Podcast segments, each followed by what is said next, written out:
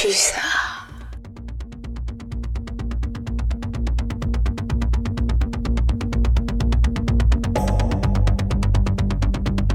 Tu ça. Les étoiles en plus. Bonjour à tous et bonjour à toutes. Bienvenue, nous sommes en direct du Poitou Beer Festival qui a lieu aujourd'hui et demain à la rotative de Buxerolles. On est ravis à Radio Pulsar d'être de nouveau de la partie, comme sur les deux précédentes éditions, car et oui, c'est la troisième édition du Poitou Beer Festival. Eh bien, on est ensemble jusqu'à 14h pour une émission spéciale en direct. On va parler bière artisanale, mais aussi des hommes et des femmes qui produisent et mettent en avant ces bières dans leurs établissements. La bière artisanale ou craft beer, vous l'aurez compris, c'est un état d'esprit. Et bien pour démarrer cette émission, nous avons avec nous Marc Jordan, gérant du Chloricum Café à Poitiers et président de Poitou Sabras, l'association organisatrice du festival. Bonjour Marc. Bonjour. Euh, alors le festival, bah, il n'a pas eu lieu pendant deux ans à cause de, de la crise sanitaire. Euh, J'imagine que l'équipe et les brasseurs, ils sont quand même sacrément contents de, de retrouver euh, le public. Oui, c'est clair, oui. Et euh, oui, bah, après une attente de deux ans, on a, on a reporté le festival euh, pas moins de quatre fois, euh, tous les six mois, à essayer de trouver une date. Et, euh, et là, ça fait, ça fait du bien à tout le monde. Euh, il fait beau, euh, il y a du monde. on est Ouais, prêt. il fait très beau. Mm. Il fait très beau. Et alors d'ailleurs, peut-être rapidement, peux-tu nous dire qui compose l'association Poitou Sabras Et ben, l'association Poitou Sabras, euh, on avait démarré en 2018 euh, pour le premier festival, première édition du festival.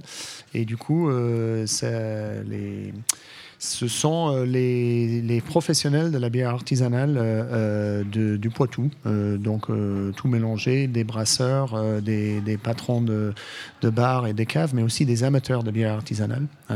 Et justement, on a dans le bureau en ce moment, à chaque poste, un amateur et un professionnel pour faire une bonne, mélange de, tous, les, parties du monde de, de bière artisanale. Donc euh, quand même pas mal de monde passionné, euh, j'imagine. Tout à fait. oui. Alors le Poitou Beer Festival, c'est deux jours de dégustation, d'ateliers et de conférences. Euh, Est-ce que tu peux nous dire combien de micro-brasseries seront présentes ce week-end et d'où elles viennent? Alors, on a un total de 29 euh, microbrasseries pour le week-end euh, qui vient de, euh, bah, en priorité, le Poitou, donc euh, d'où le nom, le Poitou Beer Festival pour nous, c'était bah, grosso modo la Vienne et, les Deux-Sèvres. Et ensuite aussi des, brasseries nationales, qui viennent un peu partout, donc de- des, des départements autour. Et aussi, on a un invité brasserie internationale de l'Irlande cette année. D'accord, donc une, une trentaine de, de brasseries et à peu près combien qui viennent euh, du Poitou euh, Euh, alors, de mémoire, euh, on doit être autour d'une quinzaine du Poitou. Et ensuite, le reste au niveau national. Donc une grande diversité de, de brasseries donc, euh, qui seront représentées euh, aujourd'hui. Euh, donc comme je l'ai dit, il y aura aussi des ateliers et des conférences. Peut-être tu peux nous en dire un petit peu plus sur ce qui est euh, programmé. Euh, Je crois qu'il y a une conférence euh, juste, après, euh, juste après notre émission autour du, du, du houblon et des, et des maltes Tout à fait. relocalisés. Et tout à fait. Donc, ça, c'est avec Première Moisson, qui sont une malterie, malterie d'Ouest, donc malterie qui est basée à Surgères, euh, et qui font malter des, des céréales qui viennent de- de- du coin. Et, et une autre structure qui s'appelle Open. donc, ça serait le premier atelier. Ensuite, il y en a un total de quatre, euh, il me semble, euh, qui sont autour. Donc, il y a un qui est autour de la biérologie, euh, donc la dégustation de, de- de bière avec notre biérologue Paul Terry, qui est basé à Verpartenay. Et qui, qui, de- qui a, un- qui a un atelier sur un côté, côté pédagogique, sur façon de déguster des bières. Il y a un autre sur les accords mes bières, qui est avec Olivier Leclerc, donc ça c'est demain dimanche, Dimanche, ouais. euh, 17h. Et le quatrième, je me souviens plus.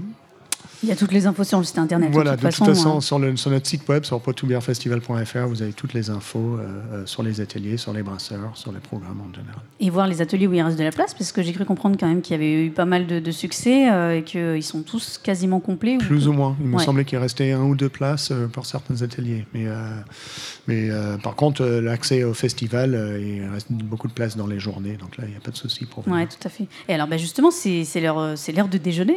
hein. Il y a des food trucks aussi qui sont installés, qui sont là jusqu'à ce soir. Est-ce que tu peux nous dire un petit peu qu'est-ce qu'on peut pouvoir y déguster dans ces food trucks? Oui, alors on a trois food trucks cette année. on a Pois Chic, donc, qui, qui est un food truck vegan euh, qui fait tout, tout, ce qui est à base de falafel, euh, euh, qui, qui, vient, qui, qui, sont basés dans la Vienne. Il y a la Tétine, qui est un food truck qui, propose tout ce qui est burger, et qui est le food truck du Palais de la Bière. Et le troisième, c'est Nadège, un food truck plutôt basé sur, sur, sur la nourriture asiatique, il me semble. Asiatique. Je ne veux, veux pas dire une, bêtise. Il me semble, il me semble que c'est effectivement nourriture asiatique. Donc voilà, les, les trois food trucks euh, qui sont sur place euh, toute la journée et ce soir aussi. Donc on peut, euh, on peut y venir euh, en journée et puis y rester aussi euh, le soir puisqu'il y a des concerts en fait qui, ont, Lieu, qui ont lieu ce soir et puis de, aussi dimanche après-midi. Est-ce que tu peux nous dire un petit peu? Alors donc ce soir nous avons deux concerts et un DJ. donc le soirée commence aux alentours de 20h30 avec un DJ DJ Valentin qui va mettre un peu l'ambiance. Ensuite on a un groupe de rock de Poitiers qui s'appelle Wallach euh, et qui vont jouer euh, en premier. Ensuite, euh, bah, avec le J. Valentin qui va faire un, un, petit, un petit tour entre les deux. Et ensuite, c'est le groupe qui s'appelle Franchement ta gueule. qui font beaucoup de reprises et des mash-ups et qui vont bien mettre l'ambiance. Ah, c'est déjanté, ouais, de ce que j'ai cru comprendre. Oui, ouais, ça, va être, ça va être chouette. et fini, bah, c'est le DJ qui reprend le fin pour finir autour de 1h30 et le festival finit à 2h du matin. Et puis demain, euh, donc dimanche, quand il fera euh, euh, une connaissance encore plus beau et plus chaud, c'est une toute autre ambiance, c'est beaucoup plus détendu. on a un groupe qui s'appelle les Meritonians, qui c'est du, du rocksteady, et ça serait à l'extérieur. donc on a un grand beer garden ici, où il y a les food trucks et d'autres stands brasseurs. Euh, des grandes euh, espaces, euh, espaces verts, tables et, tables et bancs, des jeux, et puis ça va, ça va être une ambiance très sympa demain. demain très familiale. Voilà, tout à fait. alors, pour, il y a des navettes gratuites qui ont été mises en place pour ce soir pour pouvoir bah, que chacun puisse rentrer en toute sécurité? Oui, bien sûr. Donc, on a mis des navettes, trois navettes à, 23, non, à, minuit, à 1h et à 2h. Euh, des départs d'ici devant euh, la rotative qui vont aller jusqu'au place du marché euh, à Poitiers pour, pour assurer que tout le monde puisse rentrer en sécurité.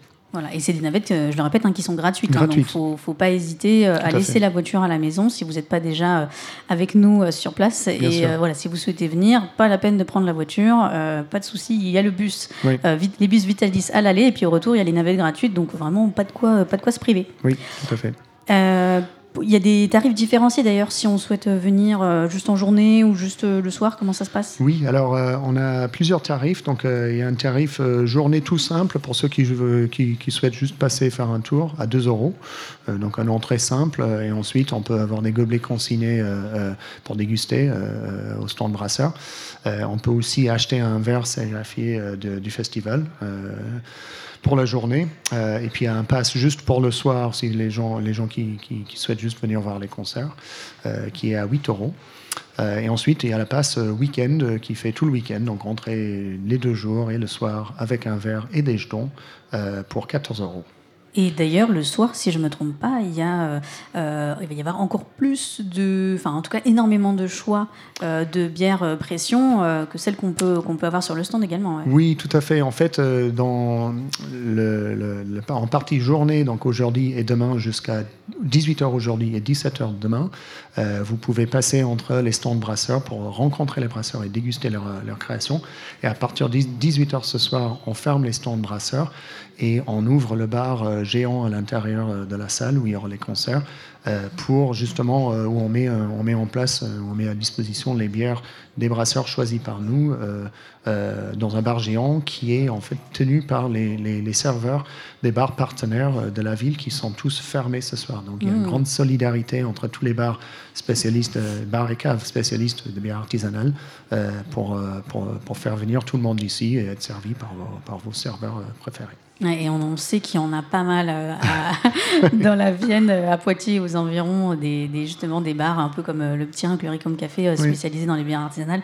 Donc ça mérite d'être une belle soirée. je pense. Oui, je pense que ça va être une très belle ambiance et puis on a tous envie parce que ça fait tellement longtemps qu'on n'a pas pu faire cet événement et puis se réunir tous autour de cette association qui a pour but euh, de, de mettre en avant les brasseries et les bières artisanales et locales et indépendantes de la région. Donc c'est un chouette projet et on est content qu'il soit euh, de retour pour cette troisième édition. Donc je l'ai dit euh, du Poitou Bière Festival. Donc vous l'avez vous l'avez entendu, il n'est pas trop tard hein, pour vous rendre au Poitou Bière Festival. Euh, on vous attend à la salle de la rotative à, Bu- à Buxerolles. Puis ben, merci beaucoup Marc. Je vous en prie, merci à vous. Euh, et bien pour notre première pause musicale, eh ben, je vous propose de découvrir un groupe québécois euh, qui est connu euh, outre-Atlantique pour les paroles de leurs chansons, vous allez voir. Je vous propose d'écouter leur hymne à la bière et je vous dis à tout de suite.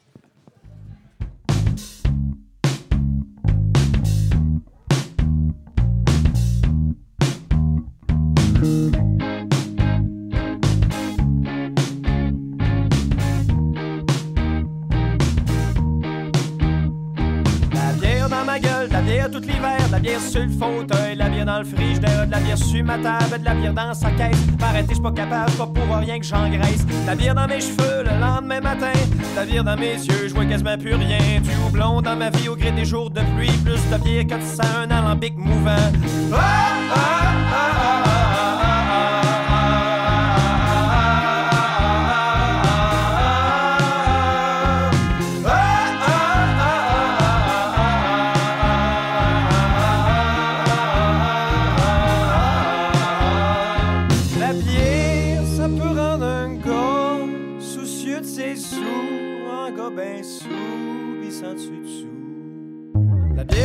la bière, ça rend fou, ça peut te rendre débile comme ça peut te rendre tranquille. La bière, ça rend sous, de la bière, ça rend mou, ça peut te rendre nonchalant comme ça peut te rendre plaisant. La bière, c'est pratique si tu te trouves pas beau, ceux-là qui sont sceptiques, mettez-vous donc tout chaud. De la bière, c'est le fun quand t'es au volant, tu pognes le clos, tu meurs au bout de ton sang.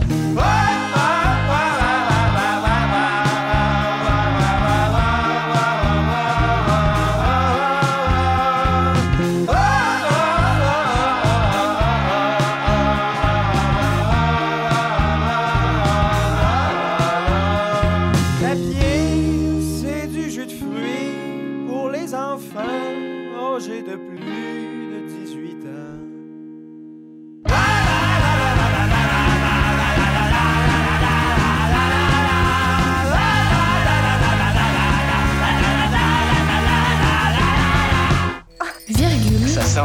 rudement bon. Oui, c'est vrai. pulsar, c'est bon. Vous en voulez Oh, merci. Point d'exclamation.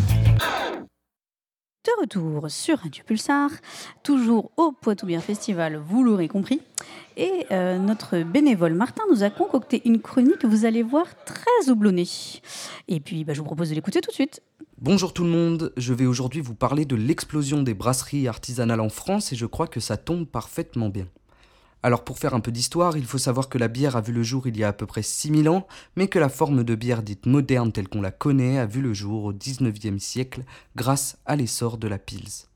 Après des décennies dominées par la production industrielle, des cuvées locales voient le jour un peu partout en France.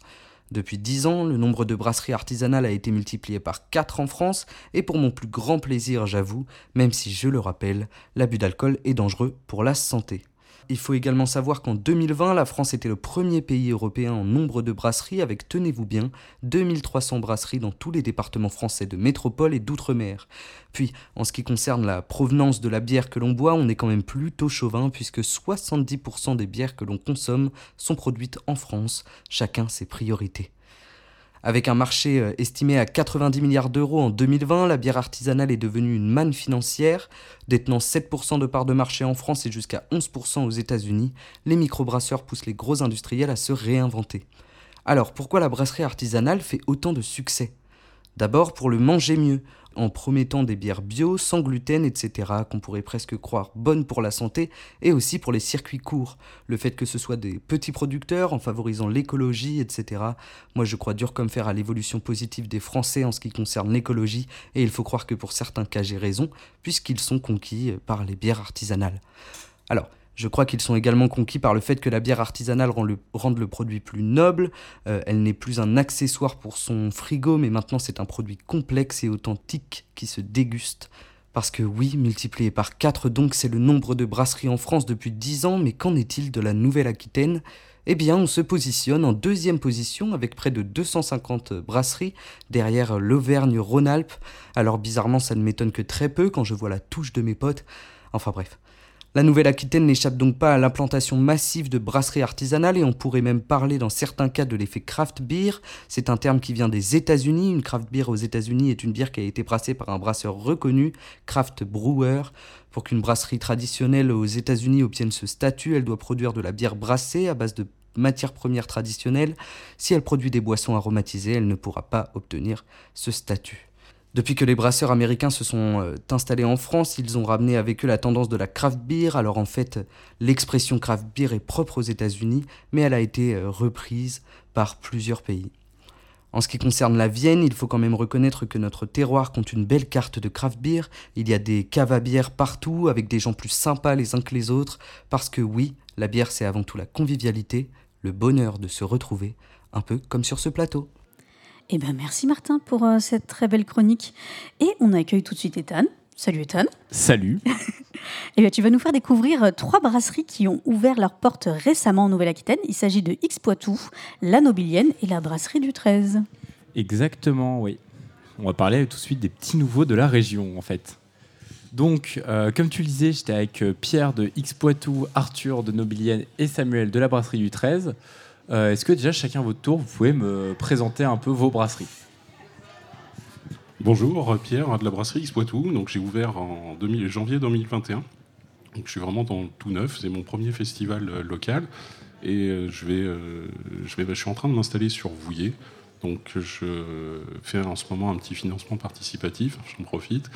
Et donc la brasserie, on va faire beaucoup de fermentation spontanée, beaucoup de vieillissement en barrique. Et à côté de ça, on va garder une gamme assez euh, traditionnelle pour quand même euh, pas trop perdre les, pas trop perdre les consommateurs et surtout les emmener vers la, bière craft. Voilà, leur faire découvrir euh, et les faire sortir des, carcans des grands, groupes indus.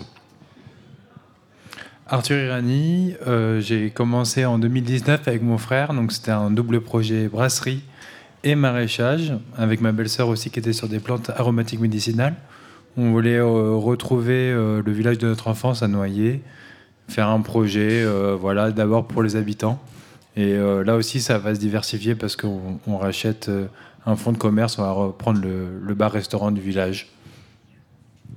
Et moi, bonjour, Samuel Pignou, donc brasserie du 13.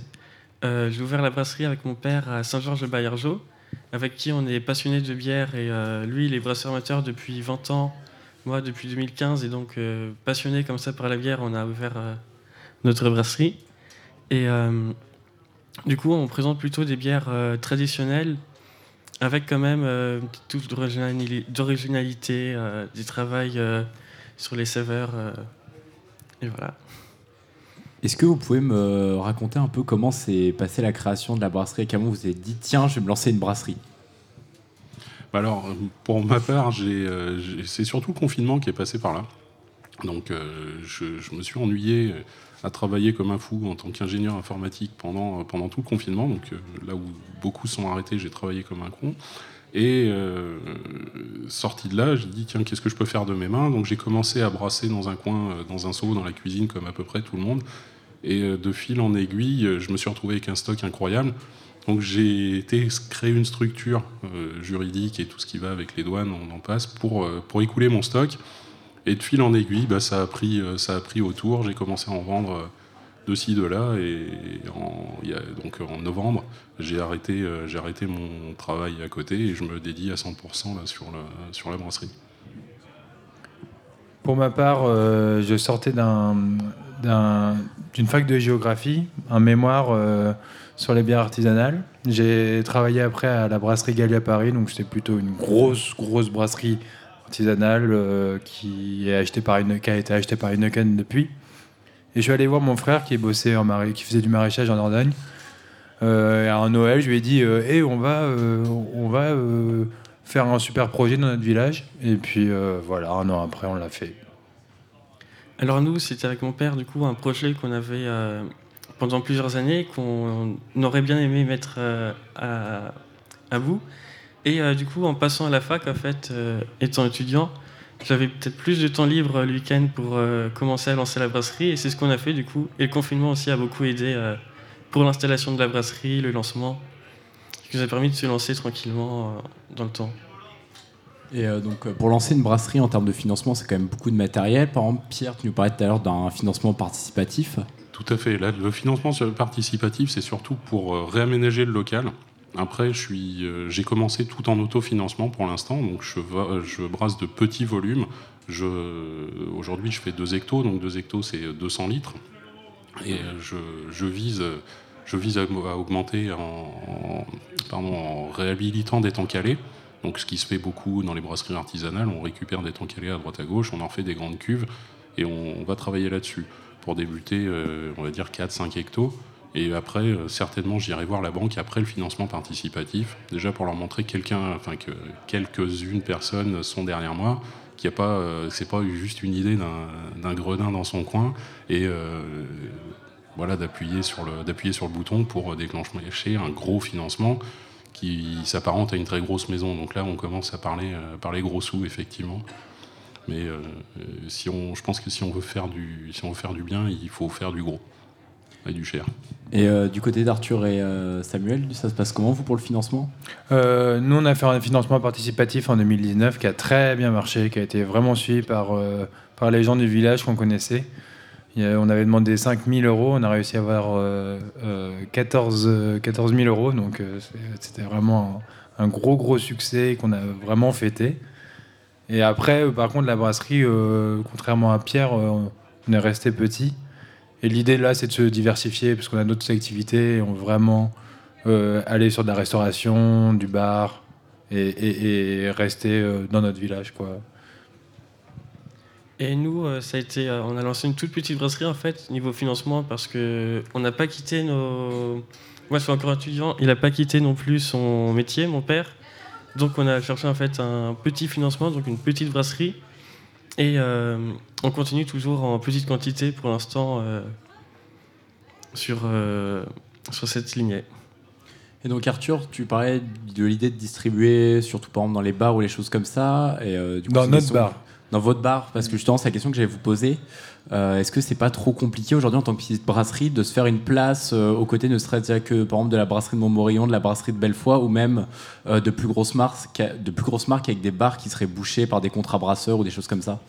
Sur les contrats brasseurs, c'est quasiment impossible. De toute façon, le contrat brasseur est fait pour empêcher autre, quoi que ce soit d'autre de quoi que ce soit de prendre la place. C'est vraiment bouclé en voilà. Donc il y y, a deux trois opportunités, j'allais dire sur les bars comme ça, mais c'est c'est les distributeurs qui ont vraiment tout coincé. Donc après, oui, sur le, augmenter en distribution, il bah, faut, être, euh, faut être un petit peu beaucoup pour aller à droite, à gauche, chercher tous les points de vente euh, indépendants, tous les petits bars indépendants. Donc là, oui, ça demande, ça demande énormément de temps. Et comme bah, pour ma part, je suis un tout seul, donc on est une grande équipe, je vais, euh, bah, c'est pour ça que je prends le local pour faire un point de vente direct et donc dégustation et vente à emporter pour faire, je vais dire, viser 70% de mon, stock directement sur place et euh, vouiller alentour. Après, on verra sur, euh, on verra si on se développe à plus grande échelle, mais euh, ouais, c'est très compliqué aujourd'hui. Il y a 5 ans, ça aurait été plus simple. 10 ans, n'en parlons pas, bah, c'était les premiers, donc euh, ils sont passés devant et ils ont bien fait. Donc on arrive, pour ma part, ouais, j'ai l'impression d'arriver un petit peu à la traîne. Pour ce qui est de, de, la nobilienne, ben, nous on est à Noyer, en fait on a la chance, euh, il y avait euh, dans les épiceries, dans les boulangeries euh, de la Bellefoy, que de la Bellefoy. Et là on a amené un autre produit aussi, où les gens savaient que c'était un brasseur du village qu'ils pouvaient rencontrer parce qu'on a créé des points de vente. Et je pense que quand on est petit brasseur, ce qui est bien, c'est aussi la proximité qu'on peut avoir avec nos clients. Parce que euh, déjà, Montmorillon sont déjà un peu trop grands pour le faire, ou Bellefoy. Euh, je pense que c'est vraiment la force, et c'est pour ça que nous, on veut vraiment euh, se démarquer par nos points de vente, à nous, en fait. Voilà. Alors nous, ça s'est vraiment fait en fait par rencontre, au bouche à oreille. Donc euh, comme on brasse en petite quantité, on n'a pas vraiment de problème non plus à éliminer difficilement du stock. Donc euh, on a rencontré comme ça au fur et à mesure quelques points de vente, au fur et à mesure. On n'a pas vraiment cherché à démarcher, c'est les gens qui sont venus vers nous et c'est ce qui nous convient. En fait, on a le côté humain comme ça dans notre euh, métier. C'est votre euh, première édition ici au Poitou Bière Festival? Ouais, ouais, c'est la première pour moi. Alors moi j'étais venu euh, en 2019, mais j'étais en fait euh, stagiaire à une autre- dans une autre brasserie qui s'appelait La Chinchée, qui est pas là cette année. Et je devais participer à 2020, mais ça a été annulé par le Covid. Donc oui, c'est en tant que la nobilienne, c'est ma première édition. Pour nous aussi, oui, c'est vraiment une toute première euh, pour participer comme ça au Poitou Bière Festival. Il y a un mot qu'on entend beaucoup ici au festival, c'est euh, craft beer. Euh, pour vous, qu'est-ce que c'est finalement l'esprit craft beer? Alors, je dirais, euh, c'est l'esprit garage. Enfin, c'est au fond, euh, c'est de là que c'est parti chez les Américains. C'est des, expériences de cuisine, c'est des expériences de garage. On fait ça euh, un peu à la Wanlevienne. On y va. On, après, on investit dans du matériel un peu plus gros et on, se lance là où les indus vont faire des trucs ultra clean. Euh, alors clean au sens euh, propreté du produit. Quoi. On prend une pile allemande chez, euh, chez des grands groupes. Il n'y a rien qui dépasse. Bon, d'ailleurs, il n'y a aucun goût et rien d'agréable dedans non plus. Mais les craft beer, ça va être complètement à l'opposé. On va mettre les mains dedans. On va, on va être au proche du produit. On va être au proche du client. Je suis complètement d'accord avec euh, Pierre sur le côté expérimental en fait. Pour moi, la, craft beer, ça vient vraiment de, cette volonté d'expérimentation. C'est pour ça que les, brasseries aujourd'hui sont plus ou moins craft. Il peut y avoir des grosses brasseries aussi qui sont craft parce qu'elles sont dans l'expérimentation. Elles ont, par exemple, je prends l'exemple de Gallia qui, même en étant acheté par Heineken, a gardé ce côté expérimental.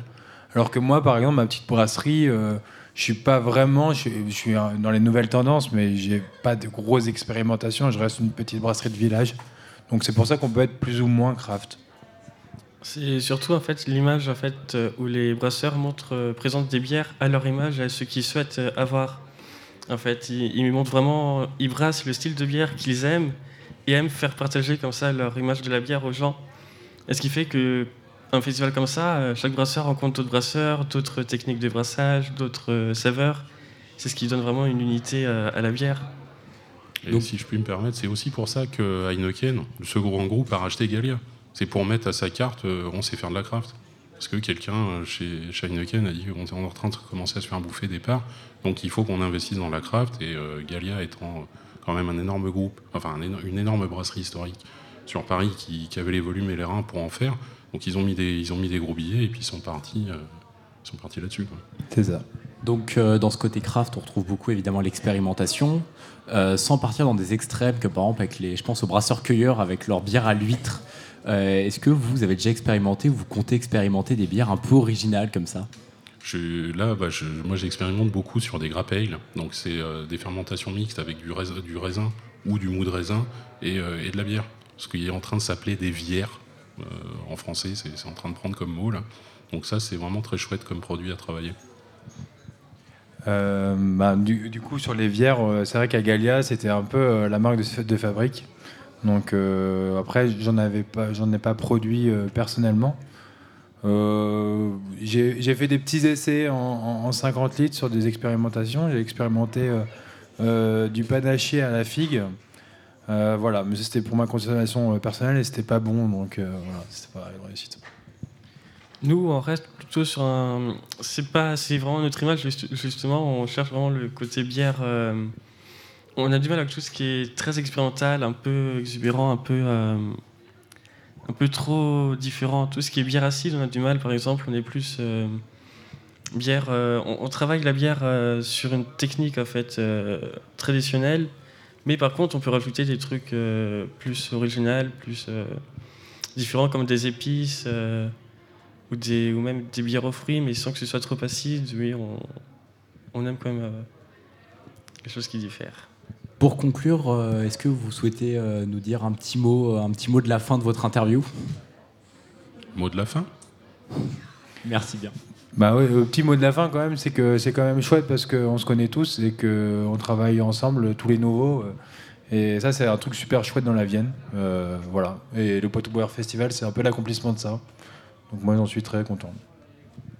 Oui, il y a vraiment une sorte, de- comme une sorte d'unification où euh, il n'y a pas vraiment de concurrence entre les brasseries, mais plus euh, de la curiosité. Tout le monde rencontre et est content de découvrir les bières des autres, euh, parler euh, aux autres brasseurs. La bière, c'est vraiment, comme on dit, quelque chose qui rapproche. Quoi. Eh bien, euh, merci beaucoup à vous. Euh, donc, pour ceux qui souhaiteraient retrouver les bières, de que ce soit de X Poitou, de la Nobilienne ou de la Brasserie du 13, on peut euh, en tout cas vous retrouver pour le moment tout le week-end ici au Poitou Bière Festival.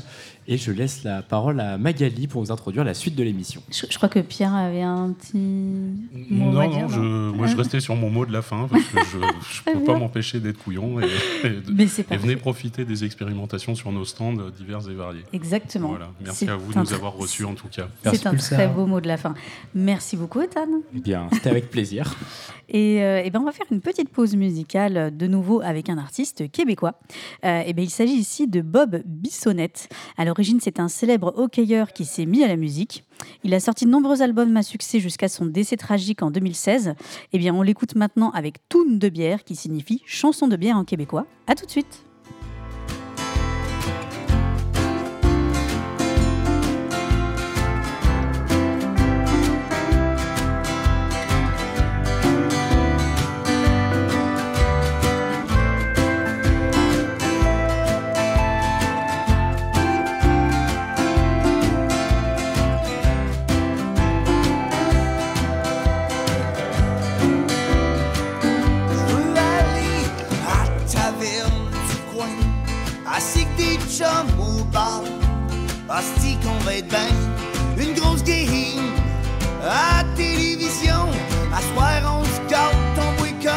En bouteille, en canette ou dans un grand verre. On vide toutes les frigidaires de bière. Wow! Wow!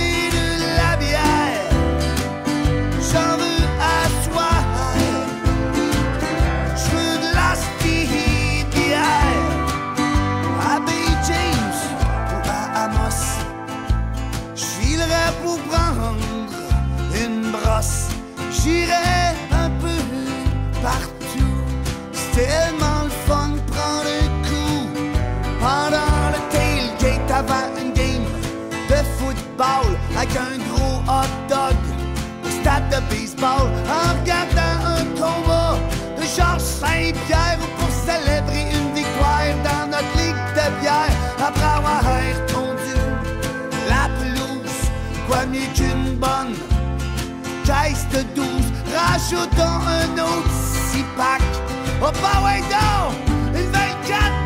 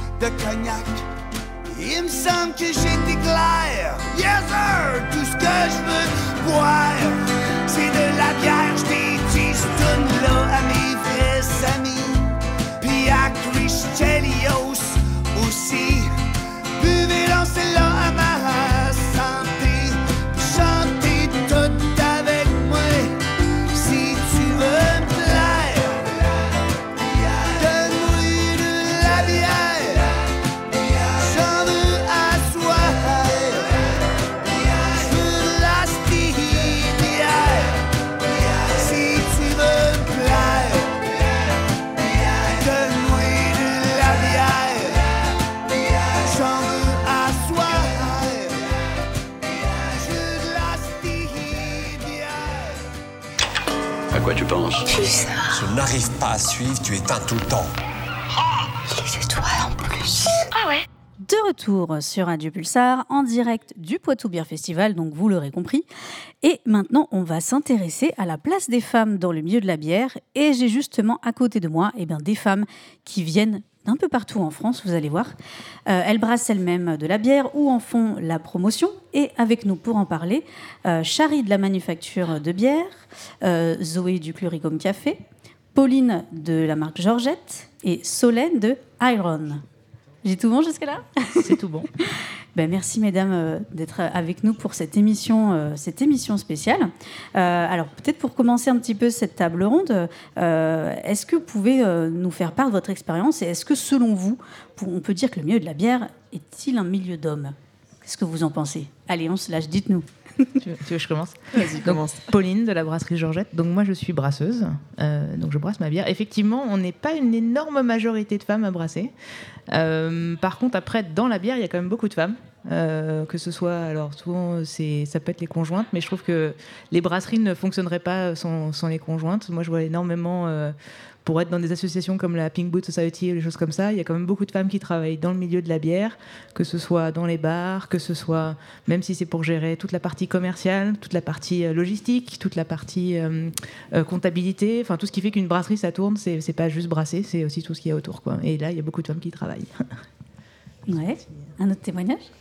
Euh, oui, c'est clair, je suis d'accord. Il y a beaucoup de femmes euh, dans tous les, tous les postes et pas, pas juste dans les brasseries, bah, des bars aussi, qui parlent tout le temps avec les clients, qui expliquent les bières, qui font les dégustations avec des gens, euh, en face des gens qui souvent ne croient pas qu'on s'y connaît en fait.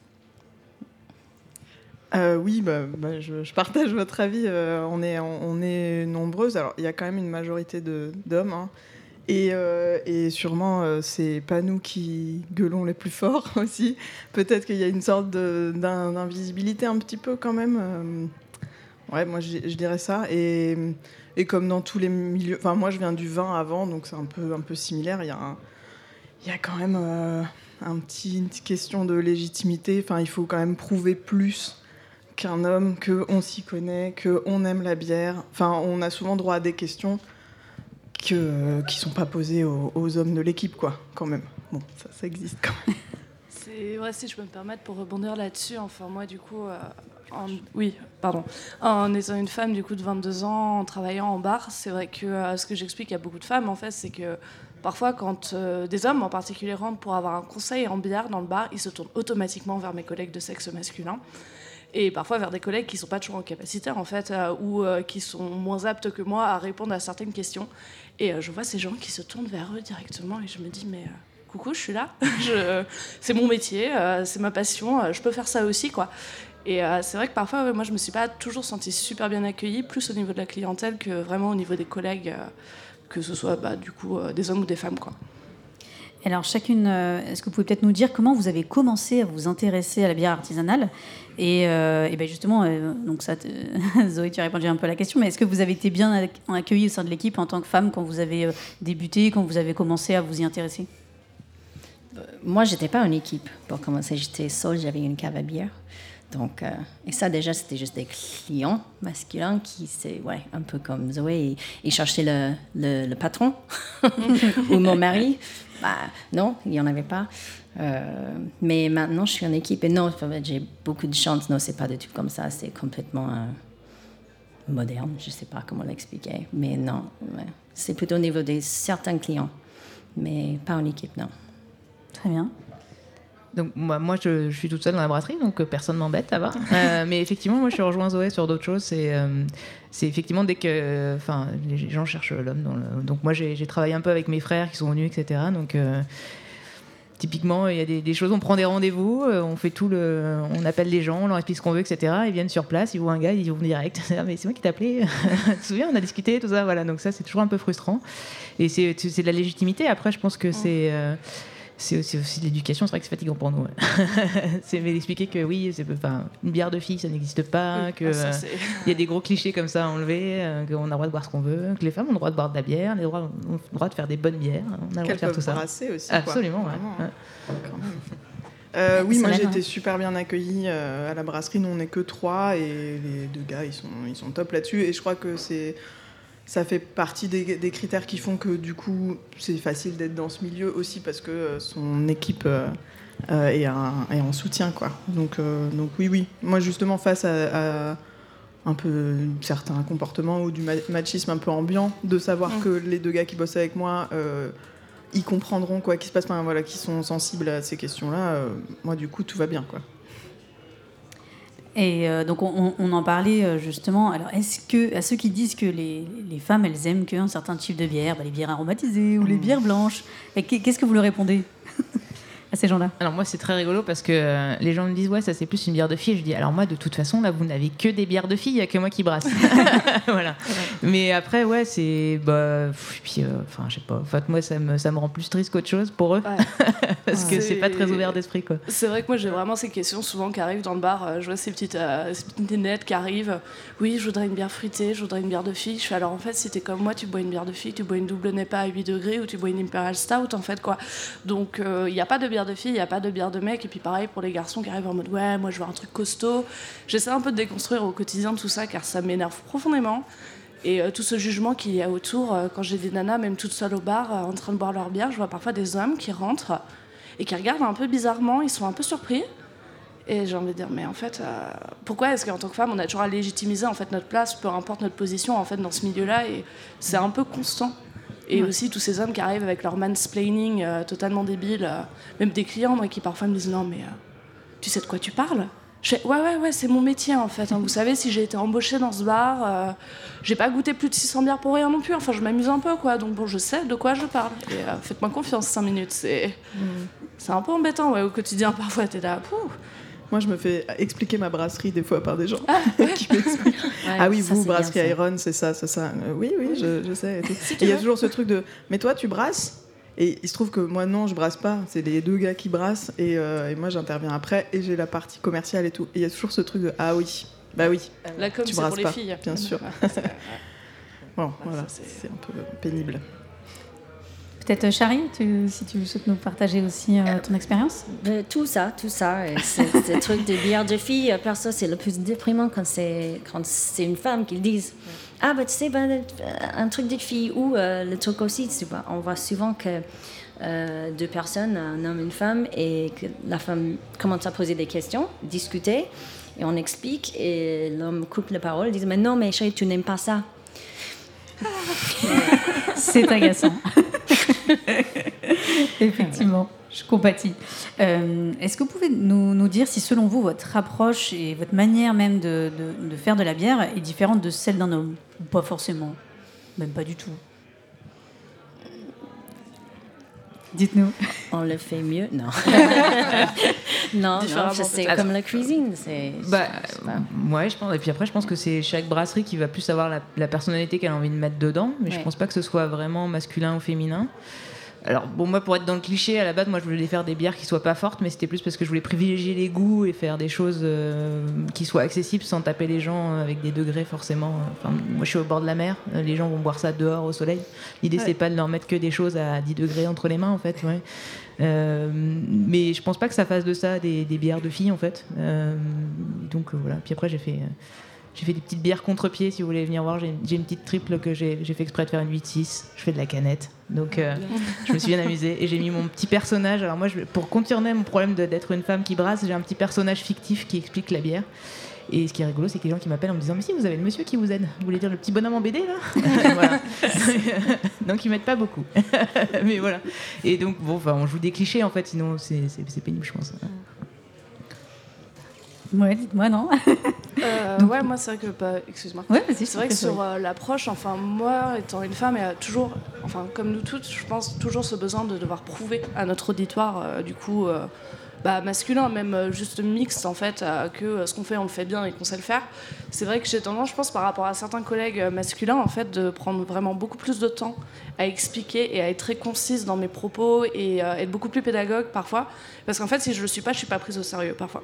Et du coup, c'est vrai que ça, c'est peut-être ouais, une petite différence que moi je ressens du coup par rapport à mes collègues masculins. Et maintenant que j'ai une nouvelle collègue féminine aussi au bar, c'est vrai qu'on en parle beaucoup ensemble et ces problématiques, on les retrouve toutes les deux en fait. Et il y a que nous deux qui les avons, ouais, qui les ont quoi, clairement. Donc, euh, Peut-être qu'on a moins le droit à l'erreur. Je Oui. dirais ça. Mm. Je pense que du coup, on est obligé d'être euh, plus réfléchi, moins peut-être mm, pas dans une spontanéité. Enfin, voilà, on a, ouais. Moi, j'ai l'impression qu'on a moins le droit de se tromper. C'est aussi peut-être une pression aussi que vous mettez vous-même euh, en tant que femme en disant bah voilà, faut que je fasse mes preuves euh, aussi. hein, c'est une pression qu'on se met à soi-même. euh, C'est parce qu'on va être amené à notre genre. euh, Enfin, vu que c'est un milieu euh, qui est pas totalement égalitaire, euh, ouais, ça va. Enfin, on- on- peut-être, je sais pas comment vous le sentez, mais on, on porte quand même une petite cause d'être une des Mm. femmes dans le- ce milieu-là. Donc, ouais, il y a l'envie de pas, pas se planter parce que c'est important, quoi, quand même. Et alors, pour- donc, si j'ai bien compris, il y en a certaines euh, d'entre vous qui, a- qui est à l'initiative et, et à la création donc, de, de vos propres euh, établissements. Euh, pour celles peut-être qui ont rejoint des établissements déjà existants, est-ce que vous avez l'impression que vous avez apporté peut-être votre touche à vous, alors que, vous, que ce soit en tant que femme ou simplement parce que c'est vous Euh, Quel sentiment vous avez de ce côté-là? Ça va être ultra cliché. Allez, on y va. Alors, T'as nettoyé, plus de, plus de légumes à midi.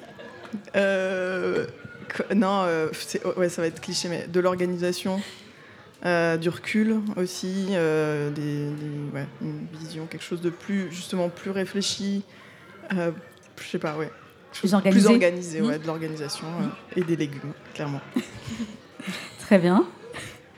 Peut-être euh, Zoé c'était- ouais, moi au niveau du bar, après c'était un vœu du coup du Curicum Café euh, d'avoir plus de mixité du coup parce que c'était euh, depuis quelques années exclusivement masculin au niveau de l'équipe. Et euh, c'est vrai que c'était un vœu de la part du coup euh, de l'équipe d'avoir une fille en plus. Et euh, c'est vrai que moi j'ai trouvé ça assez cool car quand je suis arrivée, j'ai eu beaucoup de nanas qui venaient au bar et qui me disaient on se sent un peu plus à l'aise alors que tous les gars sont super cool avec qui je bosse. Mais le fait d'avoir une, une référente féminine en face d'elle, je pense qu'elles se sont senties plus accompagnées et peut-être aussi moins cette pression en fait de ah je dois demander à un homme quelle bière je vais prendre et euh, souvent bah qui est un peu la source de mauvaises expériences en fait quoi. Et euh, moi moi c'est une partie de mon taf que j'aime beaucoup quoi. C'est euh, quand j'ai des filles qui arrivent qui me disent j'aime pas les IPA je fais si tu vas aimer les IPA.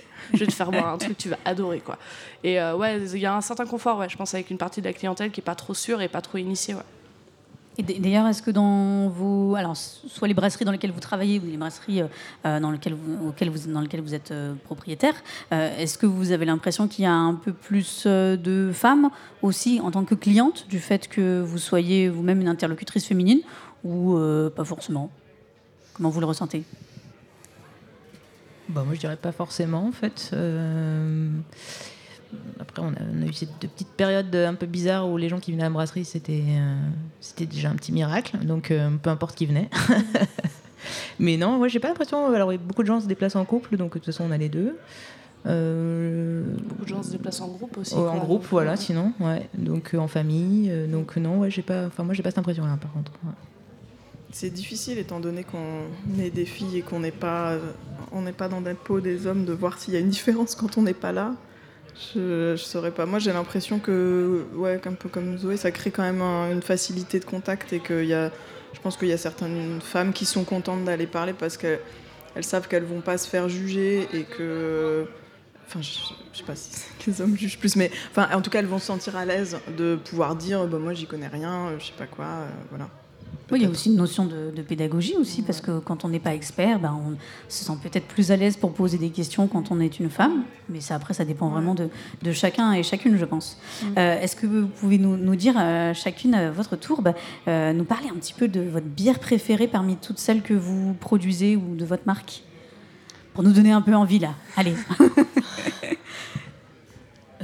C'est moi qui On commence démarre avec Georgette. De. Euh, alors c'est toujours difficile d'en choisir une euh, parce que je trouve que les bières c'est aussi une, une histoire de moment, euh, donc de, de- du temps qu'il fait, de notre humeur, de, de ce qu'on a envie de, de boire à ce moment-là. Euh, là, il est quoi, une heure? Il fait plutôt beau. Bah, moi, j'irai sur ma petite Nepa, donc euh, qui est travaillée sur les houblons avec euh, une petite note, une petite note comment fruitée, tout à fait agréable, qui permet de bien démarrer l'après-midi. Donc ça, ça me semble pas mal. Ok. Alors, préfère qu'on a maintenant ou de tout temps? Bon, maintenant, là, aujourd'hui, on est un samedi, euh, samedi euh, midi, il fait beau. On, on fait de la pub, c'est ça pour l'instant Ok. Euh, bon, je dirais en ce moment ce qu'on a fait euh, en fait en collab avec un bar euh, ici à Poitiers, le Zinc. Euh, du coup, c'est un, un mélange de plein de trucs, de notre triple et du cidre et euh, Brett, et on a vieilli en, en fût. Et on a rajouté, effectivement, parlant des légumes, de la betterave. Euh, euh, et c'est tout ça, tout le truc, l'histoire de brasser avec des, des amis qui, voilà, qui, qui voulaient faire un truc avec nous. Et puis c'est ouais, c'est original.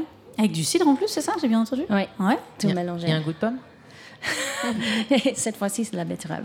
Ah, d'accord. Donc cidre, bière et betterave. Eh bien, ça a le mérite d'être original. ouais, ouais. Très bien, merci. Euh, du coup, bah, moi, c'est celle que je t'ai amenée si jamais tu t'as soif.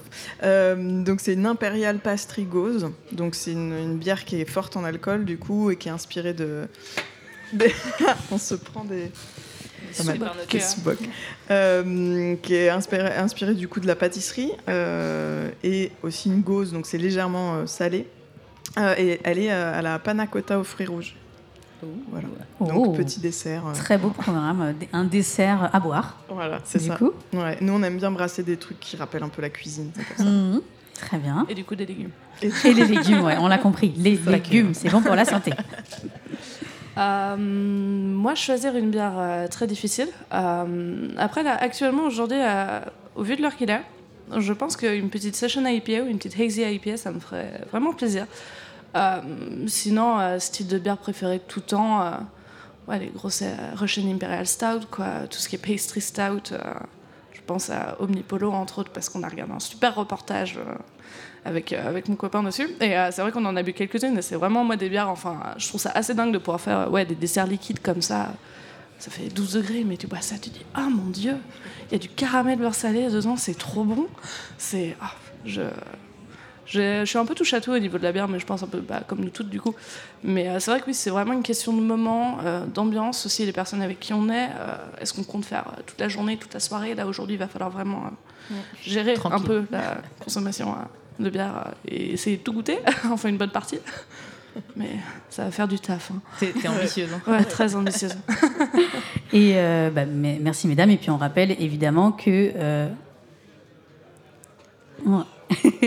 on- L'alcool est rappelle. dangereux pour la santé à consommer avec modération. Eh oui, bien sûr. voilà, c'est ça. hein. Donc, on, on déguste, on déguste, mais avec modération. Et puis là, je pense que, mesdames, vous nous avez quand même bien donné envie de goûter euh, à chacune euh, vos, vos, vos bières.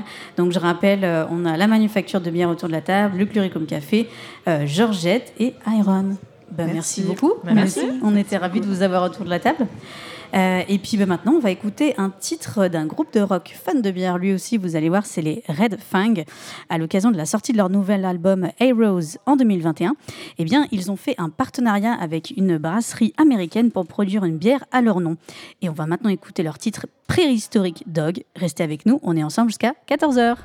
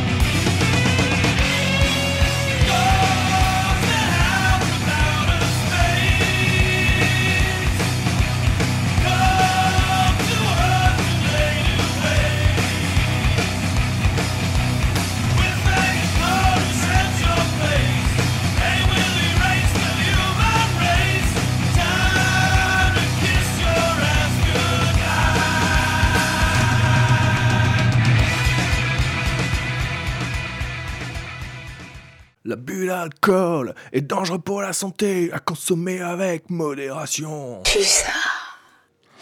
De retour sur Radio Pulsar et nous sommes toujours en direct du Poitou Beer Festival à Buxerolles. Le festival est ouvert au public depuis 11 heures. C'est maintenant l'heure du déjeuner et de nombreuses personnes se pressent autour des stands, des brasseries et des food trucks. Et Marion, tu es en direct avec nous dans les allées du festival et on dirait que tu as fait la connaissance de festivaliers. De base, je suis à Espace Matin. Le- C'est le jeudi matin. Eh le- bien Marion, c'est à toi. Absurde à quel point ça fonctionne. Je suis soit des chroniques. Non, c'est la première fois. Eh bien, euh, comme je vous l'ai dit, euh, c'est l'heure euh, de déjeuner. Là, on a quand même pas mal de monde qui se presse euh, autour, euh, autour de nous. Bonjour, aujourd'hui on se retrouve avec. Romain. Sébastien. Et Annie. Bien, bonjour, Euh, est-ce que c'est la première fois que vous venez euh, à la, au Poitou Bière Festival? Ouais, c'est la première fois? Pour moi. C'est la première fois, on a essayé en 2020, mais je sais plus pourquoi ça n'a pas marché. C'est vrai que ça devait être un peu compliqué de venir en 2020 euh, au Poitou Bière Festival, honnêtement. J'ai testé, j'ai même essayé de participer au concours Brassam, mais ça non plus, ça n'a pas marché. Terrible, la première fois également. D'accord. Euh, Qu'est-ce que vous buvez? Eh bien, c'est une casque ale mild à euh, 3%. Et euh, après euh, les bières que j'ai bu avant, c'est bien de, de se calmer un petit peu.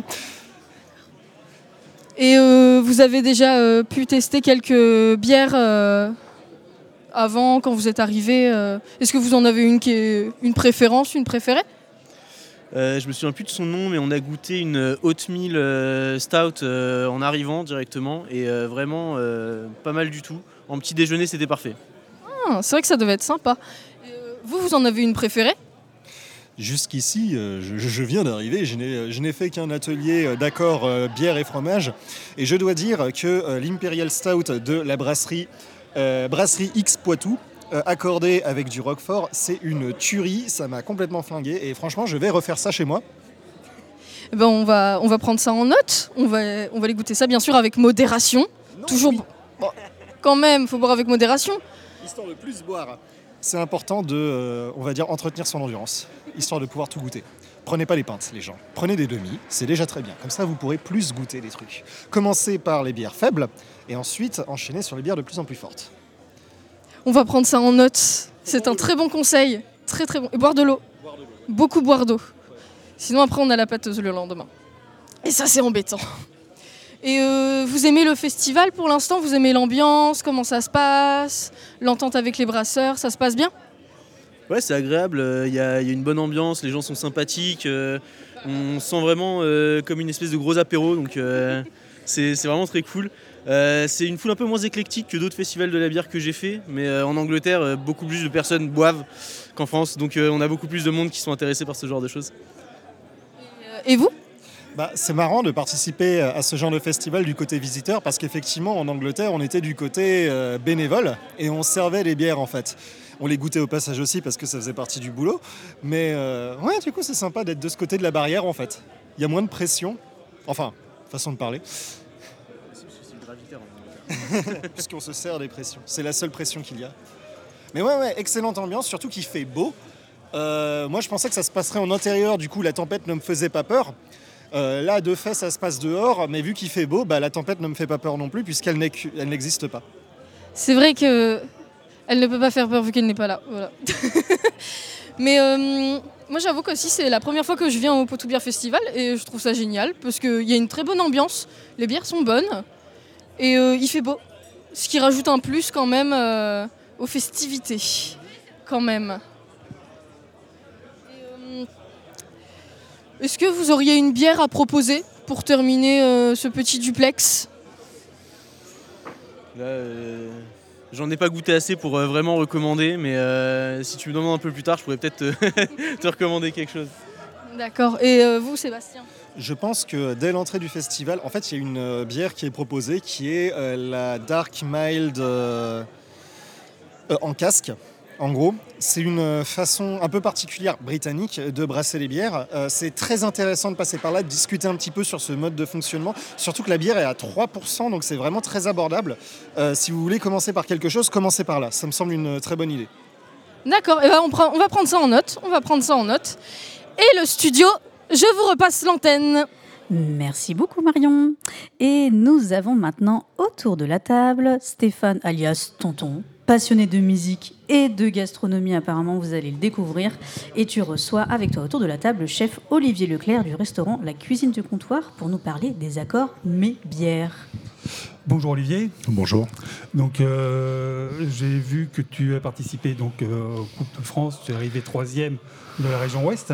Oui. Euh, félicitations. Enfin, Région Sud-Ouest, oui, tout à fait. oui. Hein, c'est c'est quand même une belle performance. J'espère que pour l'avenir, tu atteindras les niveaux plus hauts. Ah, je l'espère aussi. Moi, ça fait, euh, ça fait trois ans, enfin quatre ans que j'y participe, trois ans que j'accède aux phases finales. Et euh, effectivement, voilà, euh, chaque année, on se remet en question, on essaie d'aller toujours plus loin et de proposer quelque chose de pertinent. Et voilà. Voilà. Donc là ici, on est pour parler de la cohésion mets et bière. Tout à Donc, fait. Tu vas nous parler un peu plus ça, appro- approfondi, ah, d'une manière un peu plus approfondie, de qu'est-ce qu'on peut mettre avec quel mets et quelle bière. Bah nous, ça fait vraiment partie de notre ADN. C'est-à-dire qu'aujourd'hui, sur la, la brasserie artisanale, on a des gens qui font un travail de qualité, qui font euh, des, des bières qui partent dans des univers totalement euh, différents. On a vraiment un terrain, euh, un terrain d'expression qui est démentiel. Et on a aujourd'hui, autour de Poitiers, de très très bons brasseurs avec qui on organise des repas qu'on a appelés les Five Figure Death Punch. Au hasard. voilà, parce qu'on fait en fait, on, on fait venir au restaurant cinq brasseurs, et donc on fait ce qu'on appelle un accord bière aimée, c'est-à-dire qu'on goûte des bières et on se dit tiens qu'est-ce qu'on a envie de manger là-dessus, qu'est-ce qu'on a envie de faire avec? Et euh, donc ces repas-là euh, euh, sont des repas qui sont magiques puisque les brasseurs viennent sur place. Vous servent les bières et il n'y a rien de mieux qu'un brasseur pour vous parler de la bière euh, qui brasse. Quoi. Voilà. Et vous prenez les brasseurs locaux? Alors on prend des brasseurs locaux, on leur fait quelques infidélités euh, quand même parce que on a des brasseurs qui sont extraordinaires euh, aussi sur toute la France, mais on a vraiment à cœur, nous, de mettre en avant euh, le, terroir, les producteurs locaux, euh, ce qu'on défend déjà à la cuisine de comptoir, hein, puisque aujourd'hui on a plus de 25 producteurs locaux, on en fait maison, euh, et on est passé 100% artisanal au niveau de nos bières pendant le confinement. C'est un beau cheminement, puis ça va dans, ça va dans l'air du temps, en fait, euh, avec tous les circuits courts qu'on peut retrouver pour faire des économies pour la planète. Tout à fait. C'était important pour nous euh, d'apporter notre soutien pendant cette période qui était un petit peu difficile du confinement. C'est-à-dire qu'on avait, on avait vraiment la. Bah, euh, L'envie euh, oui, bah, l'envie de faire le circuit court pour euh, avoir, faire travailler déjà les, les, les artisans Bah, autour, les- autour, de la, au- autour de la cuisine de comptoir. Les locaux, c'est-à-dire qu'il faut savoir que ça a été très très dur quand même pour tous les brasseurs, euh, puisque en fait ils étaient partis de toute privés de, toute la partie bar. Donc en fait, nous on a pris le contre-pied, c'est-à-dire que pendant le confinement, on a acheté notre propre tireuse. Et les premiers fûts qu'on a achetés, euh, on les a achetés pour nous, pour le personnel. Et on a vendu exclusivement des bières artisanales, donc tout en bouteille. Euh, on a soutenu euh, du coup de façon indirecte bah, les Pirates du Clin, la Manufacture, la Brasserie du 13, euh, de Mysteries Pictavis, enfin tous ces gens-là qui sont autour, auxquels on tient, parce qu'ils font un travail de qualité.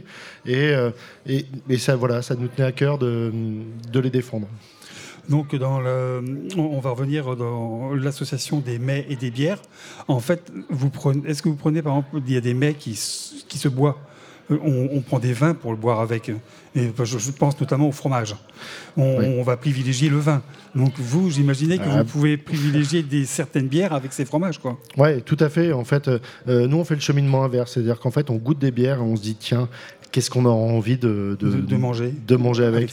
Euh, on- enfin, voilà, je trouve que la bière aujourd'hui se, prête très bien euh, à la gastronomie parce qu'on a euh, sur les bières artisanales des, saveurs qui sont marquées, euh, qui, sont, qui sont appuyées et, on, peut, vraiment s'amuser avec. Donc d'accord. Et donc vous avez trouvé des bières où, euh, les fromages seraient les bienvenus, parce qu'en fait, on parle des mets. J'imagine qu'un bœuf bourguignon, une bière, on peut trouver son bœuf bourguignon. euh, Avec une bière, ce qui est difficile, mais ça, pourquoi pas? Bah, ça peut très très bien marcher. Je vais vous donner l'exemple qu'on a fait hier, puisqu'on hier on avait la chance de recevoir euh, la débauche. La Donc, La débauche. est venue chez nous et on a fait un accord sur la demi-mondaine, donc une, une stout, euh, sur laquelle on a fait un plat qu'on a appelé On n'était pas d'accord, parce qu'en fait on est- on n'était pas d'accord sur ce plat. On est parti euh, sur deux choses un peu aux antipodes, mais qui avaient euh, ce, ce point commun de se retrouver euh, sur cette demi-mondaine. Et donc on a fait une mousse de bleu d'Auvergne. Donc le, voilà, donc à- à vraiment à parti pris.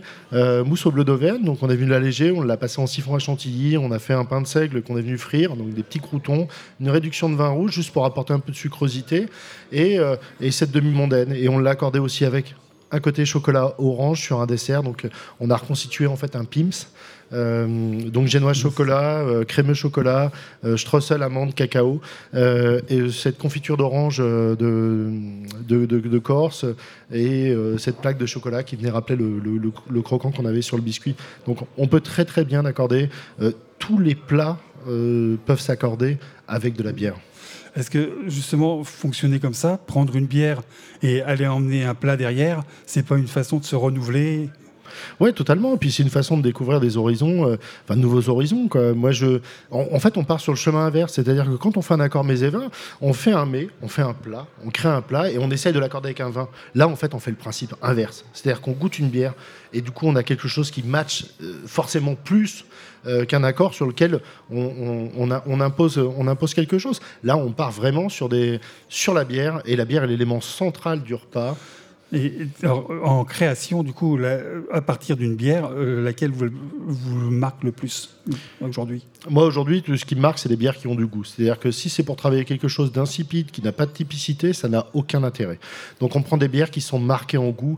Euh, moi, j'adore le travail euh, que, que fait Guillaume à Interberna, euh, parce qu'on a quelque chose de très sauvage. Et, et moi, j'ai ce côté viking, métal, et, et je trouve qu'on le retrouve dans sa bière, avec sa, sa groute, la, la- la Forever Darkwood. C'est quelque chose d'exceptionnel. Groot, Euh, ça quelque chose.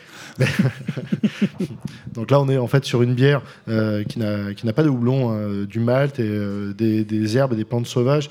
Et euh, enfin voilà, je, je trouve qu'il y a quelque chose de- d'animal, de, vrai, d'authentique. euh, dans, dans ce qu'il propose au niveau de sa brasserie. Enfin, il y en a plein d'autres, hein, parce que là, on a, on a tout un tas de copains euh, brasseurs et ce sont des gens que j'a- j'adore. quoi. J'aimerais passer à autre chose et vous féliciter pour euh, ce que vous avez fait avec la Smash Poutine. Je trouve ça exemplaire. 3000 euros de récoltés pour l'Ukraine. C'est ça, tout à Bravo. fait. Donc euh, c'était un constat en fait en, en regardant le journal télévisé, je me disais que je pouvais pas rester à rien faire. Et on a toujours été engagé euh, et militant. Et, et aujourd'hui de se dire que à mon simple niveau, euh, je veux dire, il y a plus de 200 établissements sur Poitiers de, de- de restauration. Et aujourd'hui, juste sur le mien, j'arrive à récolter 3000 euros en faisant un burger qui est revendicatif et qui nous colle. hein. C'est-à-dire que on défend toujours nos produits dedans. Donc on a un bœuf à sa viande, euh, une poutine, voilà le smash et le, fait de tacler, dénoncer et en même temps d'apporter du bonheur. Et j'ai pu le servir et j'ai pu en discuter avec des Ukrainiens. Euh, puisque j'ai des amis qui ont recueilli euh, une famille ukrainienne. Euh, La première, le premier soir qu'on a lancé ce burger-là, on avait des Ukrainiens qui sont venus manger. Et ça fait vraiment chaud au cœur de, voir qu'on a touché ces gens-là et qu'on peut leur apporter de l'aide simplement en faisant de la cuisine. Donc aujourd'hui, je pense que la cuisine doit être engagée, elle doit être militante. Et voilà, donc les gens qui n'ont rien à dire sur la cuisine, qui ouvrent des sacs, etc., passent totalement à côté du métier. Alors moi, je vous dis bravo, parce que je vous félicite pour cette action, c'est magnifique. Et euh, je voulais poser aussi une question, puisqu'on écoute la même musique. Euh, Il y a beaucoup de bières qui se font dans ce milieu musical, par exemple, avec une bière Maiden, je sais qu'il y a beaucoup. beaucoup J'ai pu la goûter aussi. oui, bon, il y en a beaucoup de sortes, mais euh, ne serait-ce que la Trooper, la base. Qu'est-ce que vous imagineriez comme, comme mets avec la Trooper? Avec la Trooper, je sais pas, mais c'est vrai que je me suis posé ces questions-là, en fait, de me dire qu'on pouvait créer des plats euh, qui pourraient s'accorder avec des groupes de métal ou avec des chansons. Oui, parce qu'en plus, il y en a plein. Je pense notamment à la Lot Blast, à Inepsi sur euh, Chauvigny.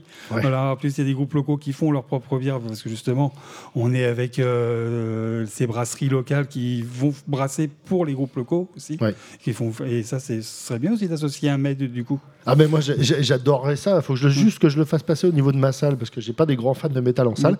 Même si, euh, à savoir quand même que la cuisine de comptoir sera fermée pour cause de Hellfest cette année. Je comprends. Je comprends. Voilà. On va se dire au revoir parce qu'on est dans le timing. Si vous avez un dernier mot pour faire. Moi, je pense que déjà, on a envie de venir euh, euh, à la cuisine de comptoir. Tout le monde a envie d'y aller. Moi, le premier. Et euh, ben, un dernier mot pour les auditeurs. Puis euh, merci pour, pour tout. Ah bah écoute, je te, remercie tonton, c'est euh, très agréable de t'en- de t'entendre dire ça. Et voilà, je dis, si je peux juste conclure, c'est de dire une chose en fait, c'est qu'on a envie de consommer des produits qui sonnent vrais, qui sonnent justes. Et aujourd'hui, euh, avec la multitude de brasseurs qu'on a, on a quelque chose de vrai et d'authentique. Donc moi, je, voilà, les, les bières industrielles ne m'intéressent pas et je trouve qu'on a un monde qui est fantastique, un très beau monde à découvrir avec une palette de saveurs démentielles euh, qui sont portées par les brasseurs euh, aujourd'hui chez nous. Donc euh, voilà, n'hésitez pas à aller les voir, n'hésitez pas à aller les solliciter, leur poser des questions et, et on a affaire à que des gens qui sont passionnés et, et voilà, tout est bon là-dedans quoi. Euh, merci beaucoup. Et puis, euh, bon, on va remercier les Five Fire Death Punch. Tout à fait, ouais. Allez, Merci, merci beaucoup, euh, Tonton, et merci beaucoup, Olivier. On, on aura compris, hein, donc deux fans euh, de métal, hein, euh, pour, pour ceux qui, qui ne l'auraient pas compris. Et puis, bah, justement, tu, Tonton, tu nous as euh, choisi un titre euh, que tu m'as chaudement recommandé. Il s'agit du groupe de trash metal allemand, allemand Tankard. C'est ça, t'encarde. Et euh, alors, si tu veux peut-être en dire un mot très rapidement? Non, non, non. En fait, il, euh, il- C'est leur titre- leur titre le- Rest leur titre Beer. est basé euh, sur la bière. Hein, Tankard, d'ailleurs, c'est quand même le, le fût, le fût à bière. Euh, quand on les voit, notamment au Hellfest, euh, quand on voit avec cette grosse bouteille, en- cette grosse bouteille en plastique que tout le public s'envoie les uns aux autres, voilà, c'est c'est magique, c'est festif, c'est Tankard, quoi. Bon, à consommer avec modération, ça vous l'aurez bien compris. Donc on écoute donc Tankard avec leur titre Rest in Beer. Et moi je vous dis à tout de suite.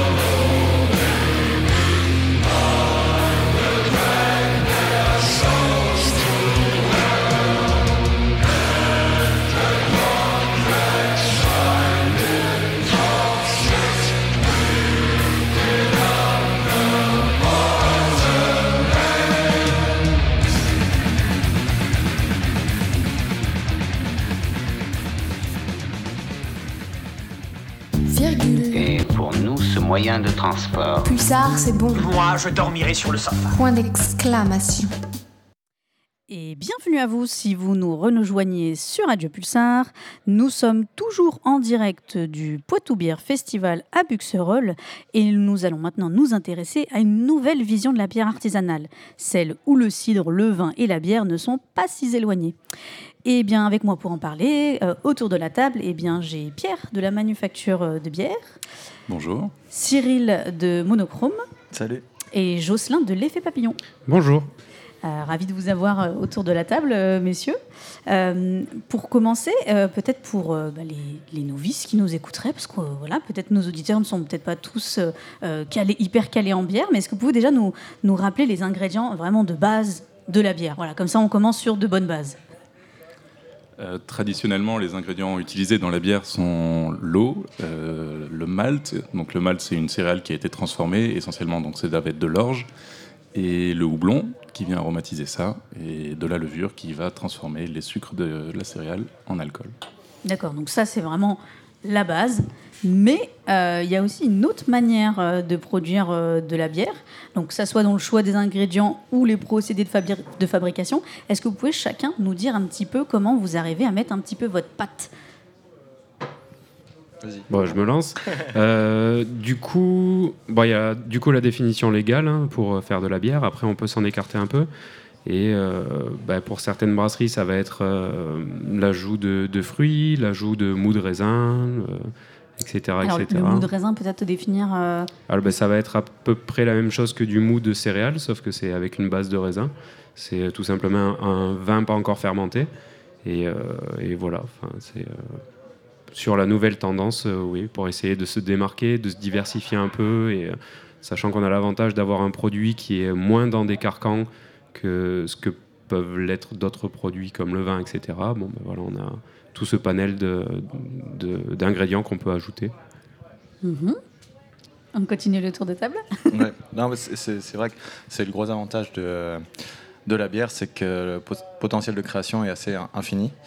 Euh, et du coup, euh, bah, on fait un peu ce qu'on veut. Et notamment, après, on peut s'amuser à travailler aussi de, de manière euh, un peu différente de ce qui se fait habituellement avec un brassage assez conventionnel euh, et des timings euh, plutôt classiques. Et du coup, effectivement, on peut aller s'amuser euh, à travailler peut-être un peu plus dans l'esprit du vin, par exemple, comme sur les fermentations euh, en spontané, avec euh, des élevages en barrique assez longs. Alors, on- il faut, faut nous expliquer alors, en quoi là- ça consiste. bah, En fait, c'est que habituellement, comme on disait au début sur les ingrédients, euh, dans les ingrédients de la bière, il y a la levure qui rentre en jeu, mais parce qu'en fait, on, est cherche, on cherche à, à aller chercher un, des goûts, des saveurs euh, assez entre guillemets droites, assez conventionnelles euh, par l'ajout de levure. Euh, et sur les fermentations dites spontanées, on va pas ajouter de levure, on va juste laisser travailler bah, éventuellement soit les bactéries, la flore environnante qui va venir ensemencer le mou de bière et fermenter, ou bien travailler avec des levures indigènes comme euh, ce- quand on va rajouter, bah, on parlait du mou avant, ou euh, du raisin, des fruits, des fleurs, peu importe. Euh, ça va apporter euh, une souche de, de flore et, de potentielles levures qui, vont fermenter. Alors, après la définition du, spontané indigène, on, a tous un peu nos avis, c'est assez amusant d'en discuter entre nous.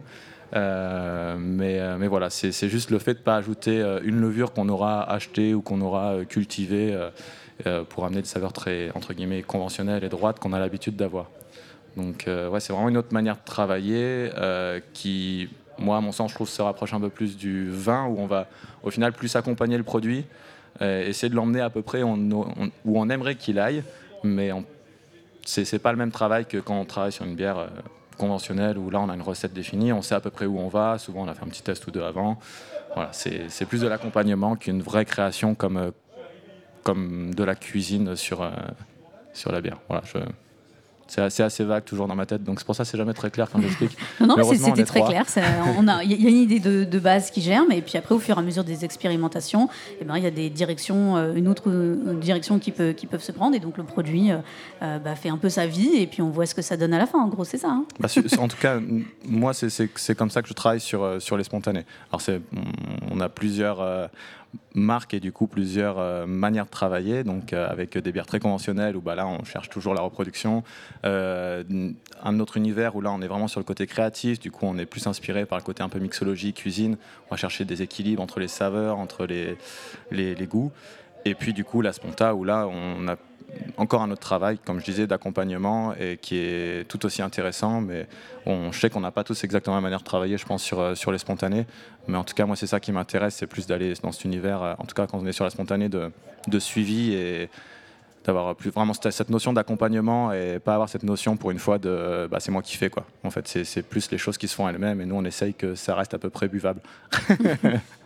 Après, il y a encore, euh, il y a encore un autre paramètre, ça va être le, un mix un peu, euh, ça va être de, partir sur quelque chose d'assez droit en, en fermentation. Donc on, reste sur une bière assez traditionnelle. Et pour notre part, à l'effet papillon, on fait pas de spontané, mais on va faire euh, de l'ensemencement euh, de bactéries ou de levures, Brett, Brettanomyces, etc., etc. Et, avec un, parc à barriques, on va pouvoir commencer à s'amuser à bah, venir mixer des, des bières qui vont avoir vieilli dans, certaines barriques, avec euh, des bières qui vont avoir vieilli sur, euh, sur des bactéries, etc. etc. Et, euh, et là encore, on s'approche un peu plus de, l'univers du vin, dans le sens où ce qu'on va, ce qu'on va venir chercher, c'est vraiment des assemblages et au, au cumul de l'assemblage arriver à une direction. Donc c'est encore, c'est encore un peu différent. C'est, on laisse vivre dans les barriques, comme ce qui vient d'être dit, et après on va aller piocher dans les barriques. Ben, on, va, on va venir assembler euh, une barrique qui va être euh, plutôt, euh, plutôt fruitée, avec une barrique qui va être plus acide, avec une barrique qui va être plus fermière. Tout ça pour arriver à un équilibre à la fin. Est-ce qu'on peut dire du coup un peu comme le vin qui a une année euh, ou pas forcément? Alors, euh, enfin, c'est là le gros, le gros élément différenciant avec le vin, c'est qu'on n'est pas, on n'est pas soumis à des, des récoltes, à des terroirs, etc., etc. Mais Il y a, forcément une, période pour récolter la céréale. Maintenant, c'est euh, comment dire ça simplement? On, est moins tributaire de ça. Et euh, nous, la céréale, on en dispose toute l'année. Donc euh, c'est pour ça que le travail du brasseur se fait aussi toute l'année, contrairement à un travail de viti où euh, tout le raisin va arriver en même temps dans son chai. Il va falloir faire les presses, etc., euh, les maturations, tout ça en même temps, et ensuite, euh, euh, et ensuite sortir son vin à peu près sur, sur les mêmes périodes. Nous, là, on est moins soumis à ça, ce qui nous permet aussi d'avoir euh, bah, euh, un, un- caractère temporel un peu moins, un peu moins restreint. Mais euh, c'est euh, là aussi la part de créativité qui est intéressante, euh, la possibilité de laisser des barriques vieillir euh, un an, deux ans, trois ans et venir les mixer avec des barriques beaucoup plus jeunes. Et, euh, et voilà, et puis après s'amuser à faire son assemblage un peu, euh, un peu comme bon nous semble, tout en ayant une idée en tête de direction, euh, de direction à suivre. Très bien, donc on voit effectivement dans la bière qu'il n'y a pas cette notion de saisonnalité, hein, comme, comme tu l'as dit, contrairement au vin. Peut-être d'autres d'autres exemples aussi à la manuf, manufacture de bière Euh, bah, après, on n'a pas forcément de saisonnalité, mais on utilise quand même de plus en plus, nous tous, je crois, des, fruits, notamment qui vont apporter des bactéries et, euh, et des levures en plus ou à la place des, levures traditionnelles de, brasserie. Euh, et donc c'est là où quand même la, la saisonnalité re-rentre un peu dans la bière parce que tous, bah, on va essayer de travailler. euh, bah voilà, certains fruits qui, qui forcément ont une date de récolte. Nous, par exemple, on a travaillé la pomme, on a travaillé le cassis. Voilà, donc c'est des choses qu'on essaie de, de suivre euh, au niveau de la saison pour. euh, euh, voilà, pour, Bah, pour avoir les fruits de réapporter saison. un peu le, pour avoir les fruits de saison et pour apporter un peu le terroir aussi euh, au sein de la bière. Donc on, a parlé donc des, des mous de raisin, euh, euh, il y a même euh, aussi du cidre houblonné. Donc voilà, on n'a pas de représentants autour de, la table qui en font, mais ça a le mérite d'exister en tout cas. Est-ce que quand vous testez des, comme ça, des produits justement un peu différents, quand vous êtes un peu plus dans l'expérimental, du coup, comment vous faites après pour bah, que ça soit reproductible et pouvoir après ben, en avoir, avoir une série et pouvoir les vendre peut-être régulièrement dans l'année si ça marche bien Com- Comment ça se passe, hein, le fait de pouvoir le reproduire? Bah, mm, moi, j'avoue que de notre côté, on cherche pas à le reproduire, déjà de base, euh, parce qu'on sait que de manière, on aura du mal à le faire. Euh, on va peut-être plus facilement y arriver, peut-être comme chez Effet Papillon, sur euh, des assemblages. Du coup, c'est le but, c'est d'aller chercher justement, je pense, une, bah, des, des similitudes, mais il y a quasiment qu'avec l'assemblage qu'on peut le faire, parce que si on travaille juste sur une barrique brute, euh, chaque année, ça sera, enfin, chaque fois qu'on va la, la brasser sera différent, même si on fait la même recette au départ il y aura toujours une influence euh, un peu différente, surtout quand il y a des élevages assez longs. Euh, nous, on est dans un milieu où il n'y a pas de température régulée, des choses comme ça, donc forcément, selon l'année, selon la météo, ça va être différent, c'est- certain. Mais c'est aussi ce qu'on. Enfin, nous, c'est aussi ce qui nous intéresse, c'est d'avoir cette différence à chaque fois. Voilà. Mais du coup, c'est un peu plus compliqué sur ce genre de produit d'avoir une certaine stabilité. euh. C'est un peu l'intérêt aussi de goûter du, tout- du coup toujours des nouvelles choses. Enfin voilà, on a clairement, je pense, des gens qui, qui aiment ça, tester. Bah, du coup, c'est pas vraiment des millésimes, mais euh, on va ressortir en disant c'est la même recette, mais quand même ça donne quelque chose de différent au final parce que c'est pas la même barrique, c'était pas la même récolte, etc. Un peu comme des éditions limitées en fait. euh. Ouais, voilà, c'est vraiment ça. Et après, euh, voilà, enfin, nous sur le chai à l'effet papillon, c'est très bien que on est, enfin, vraiment, on est vraiment moins dans la reproductibilité du produit, tout simplement parce que les barriques, on les ensemence qu'une seule fois. Euh, on sait avec quoi on les ensemence, on sait avec quel ratio de levure ou de bactéries, etc. on les ensemence. Et, euh, et derrière, on les, euh, on les travaille en faux soléra. Donc, c'est-à-dire qu'on va en soutirer une partie, on va en laisser une autre partie à l'intérieur, et on va re-rajouter de la bière fraîche dedans. Mais là encore, enfin, ça serait très très prétentieux de dire qu'on est dans la maîtrise. On a, on a fait le constat qu'on avait des brettes qui s'exprimaient différemment en été, en hiver, là encore, parce que notre chai, il n'est pas thermorégulé, on gère pas l'hygrométrie, etc. Mais c'est clairement... euh, Bon, il y y, a une raison financière, mais il y a aussi une raison euh, tout simplement de laisser vivre la bière dans, dans cette barrique. Et, euh, et voilà, et enfin, ça serait vraiment très. c'est des bactéries, c'est des levures, tout ça, ça, ça travaille tout seul en définitive. Nous, ce qu'il nous faut juste, c'est le facteur temps. Et, euh, et, le facteur temps, on essaye d'en faire un allié, tout simplement au moment de l'assemblage, pour pouvoir, euh, pour pouvoir arriver à notre fin. Mais euh, il n'y y a aucune prétention. Enfin, ça serait vraiment très prétentieux de dire euh, bon, moi, euh, enfin, la bière que je sors vieillie en barrique, c'est toujours la même. Non, justement, c'est vraiment euh, on soutire, on remplit. On aura une première génération, une deuxième génération, des contaminations croisées qui vont arriver au fil du temps, etc. Et on n'est pas, contrairement à une bière conventionnelle, on n'est pas du tout à la recherche de quelque chose de stable. Il faut que ce soit stable une fois conditionné pour que le consommateur il trouve son, euh, intérêt tout simplement. Mais, euh, mais par contre, on n'est pas du tout, du tout dans l'idée d'avoir quelque chose de, super calibré et, euh, arriver, à, sortir toujours la même chose. C'est vraiment pas le but sur ce genre de produit. Et d'ailleurs, est-ce que sur la réglementation, euh, vous êtes limité de ce côté-là ou alors est-ce qu'au au contraire, vous pouvez vraiment euh, essayer beaucoup de choses euh, comment, comment ça se passe euh?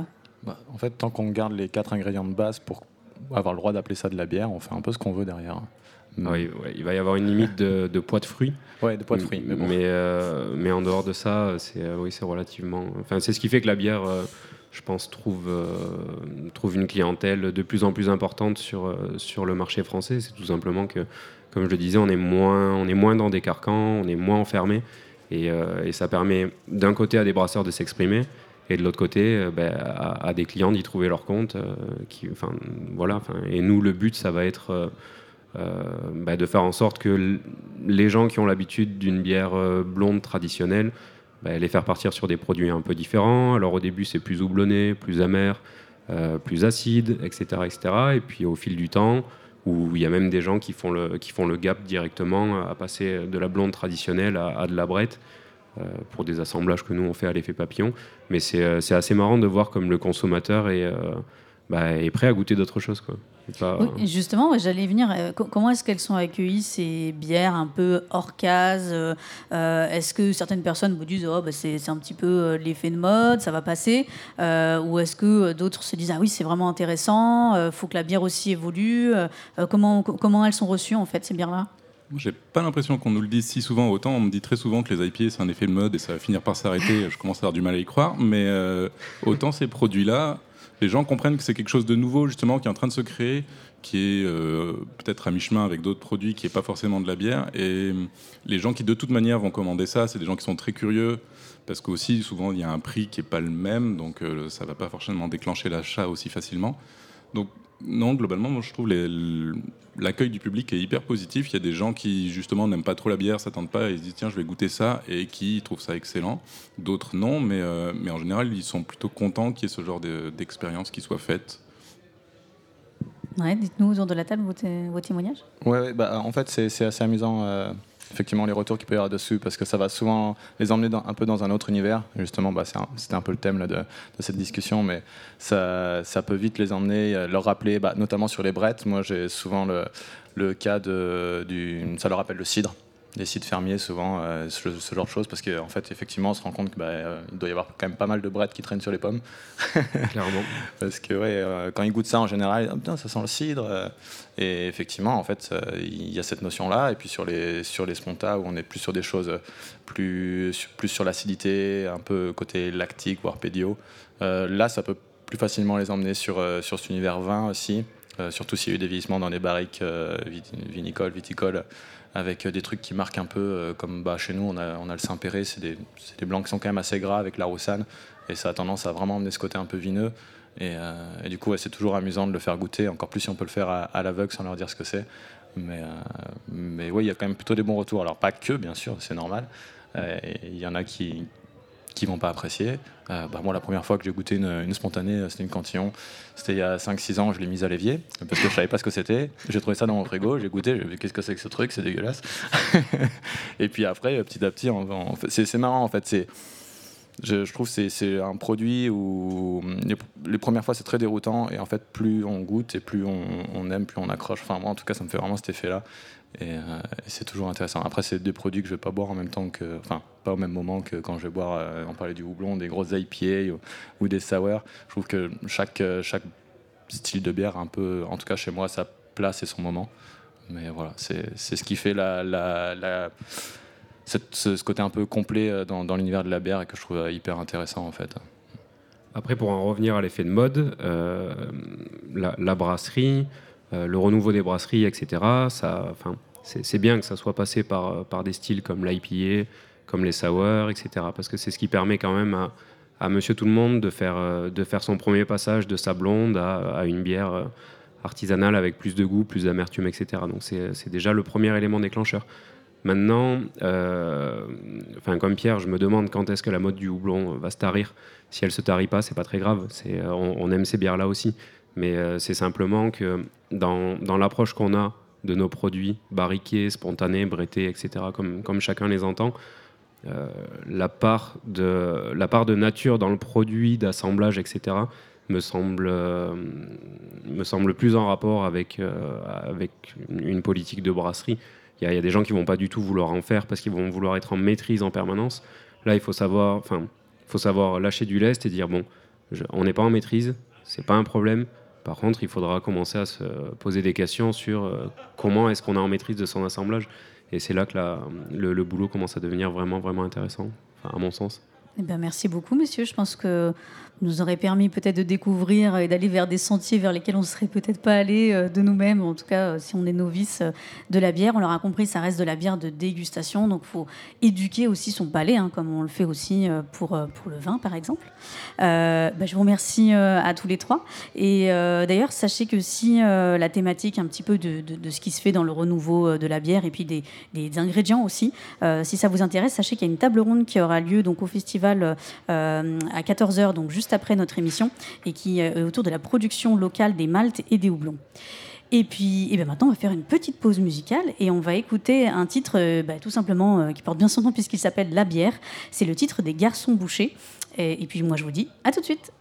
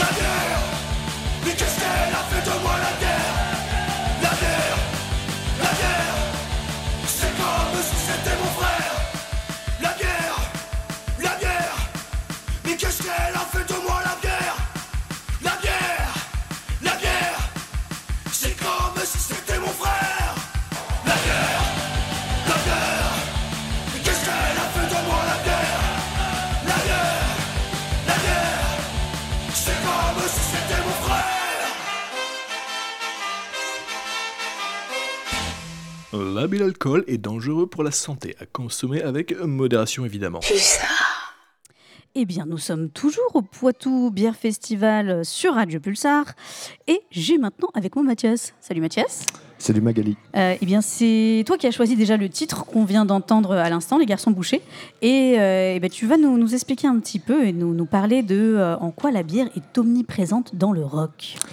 Tout à fait. En 1987, les garçons bouchés chantaient la bière sur leur premier album, hymne bientôt viral dans toute la scène punk rock française, qui porte nu le divin breuvage et fait de cette prolétaire de l'ivresse la star des concerts.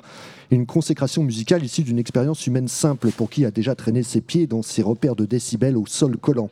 L'équation est sans esbrouf et particulièrement efficace. Le rock et la bière forment une alchimie parfaite pour tous ceux qui aiment secouer la tête, bouger dans tous les sens et passer un moment convivial, malgré la demi-pinte reçue en plein visage dès les premiers accords du groupe en faction.